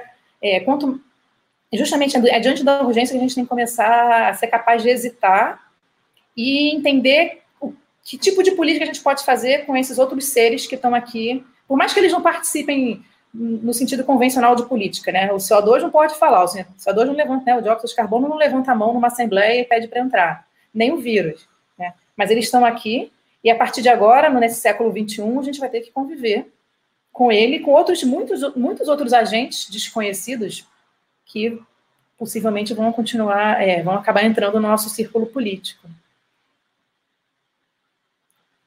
Então tá, pessoal, uh, vamos então nos despedindo aqui. Diego, quer dizer alguma coisa ainda? Não, eu vi que tem umas, umas questões aqui, tem, é, é, sobre essa referência, eu não sei qual parte. Né? A, a, direita aqui tem uma, tem, tem ou private chat ou live comments. Ah, ok. Ok, acabei de ver. É, é, não, tem uma pessoa pedindo uma referência aqui. É, eu não sei se foi na parte é, do Polani, da Bandana Shiva, do Simondon, é, de, de, enfim, teve algumas referências. Não sei qual, o Bolden, Kenneth Bolden, não sei qual, qual foi a parte aí. Mas, enfim, são esses, esses nomes que eu, que eu mencionei aí. E aí tem um último comentário aqui que eu acho importante, que é, esse, é falando sobre os minerais também, né? É, pô, e nossa, é, absolutamente. Quer dizer, aliás, é, isso também é uma coisa que é, surpreendentemente até a gente encontra em Marx, né? Que, que, é o cara que fala assim, ó, pô, mas esse uso todo de, de fósforo e nitrogênio, sei lá o que, isso vai levar a um esgotamento. Porque isso tudo vai parar no esgoto e vai parar no mar. É, e, pô, e petróleo, né? Quer dizer, aquela coisa que é trazida. Lembra muito do, do, da parte maldita, né? Falando sobre esse excesso da economia geral, que eles chamavam, né? Que, que, que a gente esquece a, necessidade do excesso ou do excedente, né? Coisa assim. É, me lembra também uma parte do, da queda do céu, em que ele fala da, da, dos metais que são mantidos no fundo da Terra, justamente para a gente não tocar neles, porque é para ficar no fundo, eles são perigosos, eles matam a gente, né? Pô, é, rios poluídos com mercúrio, é, microplásticos encontrados no, no nosso organismo, etc, etc, etc, etc. É absolutamente fundamental, sim, com certeza. Não é só, não é só bicho, não é só gente, não é nem só seres vivos, com certeza. Até porque Diego, vivo e não vivo é uma dicotomia muito especificamente ocidental também, né? Diversos outros povos, como bem mostra assim, diversas etnografias, enfim. E própria uhum. Elizabeth Povinelli um trabalho super interessante sobre isso, de mostrar que essa, essa que ela chama de metabolismo do carbono, né? o imaginário do carbono, centrado nessa ideia de uhum. metabolismo, né? Vida, não vida. Existem outros tipos de vida, digamos assim, não orgânicas, né? montanhas, riachos, né, é. que poderiam ser devem ser considerados, são considerados por outros povos, e, é isso que a gente tem que começar a aprender, inclusive. Né, uhum. Como considerar esses outros, essas outras formas de existência é, como também é, participantes do nosso círculo político, né? É, Não uma forma ecumênica. Um... É, porque a gente tem essa tendência a pensar assim na vida e depois na, na, na assim, no saber abstrato, né, na, linguagem abstrata e tal, como emergências, né, de, de, de, camadas que se superpõem superiores, assim, né? E essa é uma palavra, por exemplo, que eu acho que a gente devia abandonar, a palavra emergência, a gente devia pensar ao contrário, né? Assim, pensar em dobras internas, assim. É, o, o, o, metabolismo dos seres vivos é algo que, que, que ocorre, né? Que pode ocorrer e de fato ocorreu ao metabolismo da, das geografias, assim, né? Dizer, o, o, o, o bode da montanha é, é algo que, que, que, que é algo que ocorre à montanha, né, que acomete a montanha. Né. É, e assim como a gente, a gente pensa em, em deserto e selva como dois, é, dois espaços geográficos né, no mesmo pé, ignorando o fato de que um é feito de terra, de, de areia, e o outro é feito de árvores, né, seres não vivos, seres vivos, aquela coisa. Né? É, não, total. Acho que, a, tá... acho que a Luísa perguntou Isso. em relação à parte que tu da fala da, do virtual, da, uhum. do Elan Vital, que é uhum. reduzido uhum. a, a, Eu peguei do Elan Vital porque eu, eu conheço. e ela uhum. escreve Bergson, né? que é. pega essa, essa, esse virtual e reduz a forma mercadoria se tem alguma leitura específica em relação a isso que tu recomenda? Ah, eu acho que a, a principal leitura sobre isso é, é, a Grande Transformação, né, de Polanyi, que é que é o livro ou ensaios ele também ele retoma isso nos ensaios, por exemplo, em A Subsistência do Homem, né, é, que foi editado aqui pela Contraponto, é, e que ele fala dessa dessa criação de três mercadorias fictícias, né, é, e aí você pode até perguntar sobre a realidade das outras mercadorias. Né? É, acho que essa é a principal referência nesse sentido, nesse trecho aí. A Aline foi dar uma volta lá fora, mas ela já fora. Foi, foi, foi visitar as externalidades. Estava demorando para. Quer te despedir do pessoal aí? Sim, bom, quero agradecer, foi ótimo conversar com vocês. É, apesar de eu estar disléxica hoje, mas acho que. é... Bom, só para dar uma, enfim, um apanhado final né, do que a gente conversou, acho que justamente a gente vai precisar de muita inventividade, muita coragem, alegria, porque sem isso a gente não vai também sobreviver, né? Se eles roubarem isso da gente, a gente está ferrado. Mas para tentar justamente pensar essas outras formas de, de convivência né, e sobrevivência nesse mundo que não mais se parece com aquele mundo que prometeram para a gente.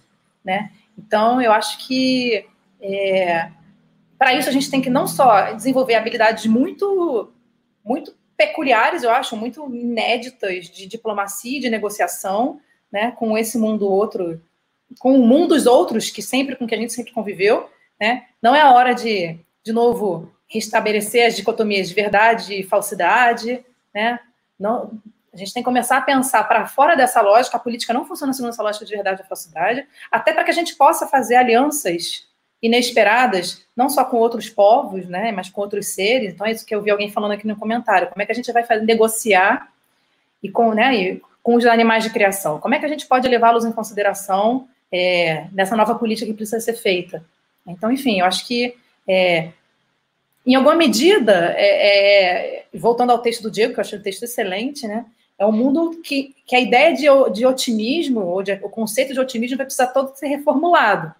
Mas eu acho que vale muito a pena a gente fazer, porque esse é o único mundo que a gente tem, é nele que a gente precisa aprender a viver. Então, a, a mensagem para a gente não terminar muito na depressão, né?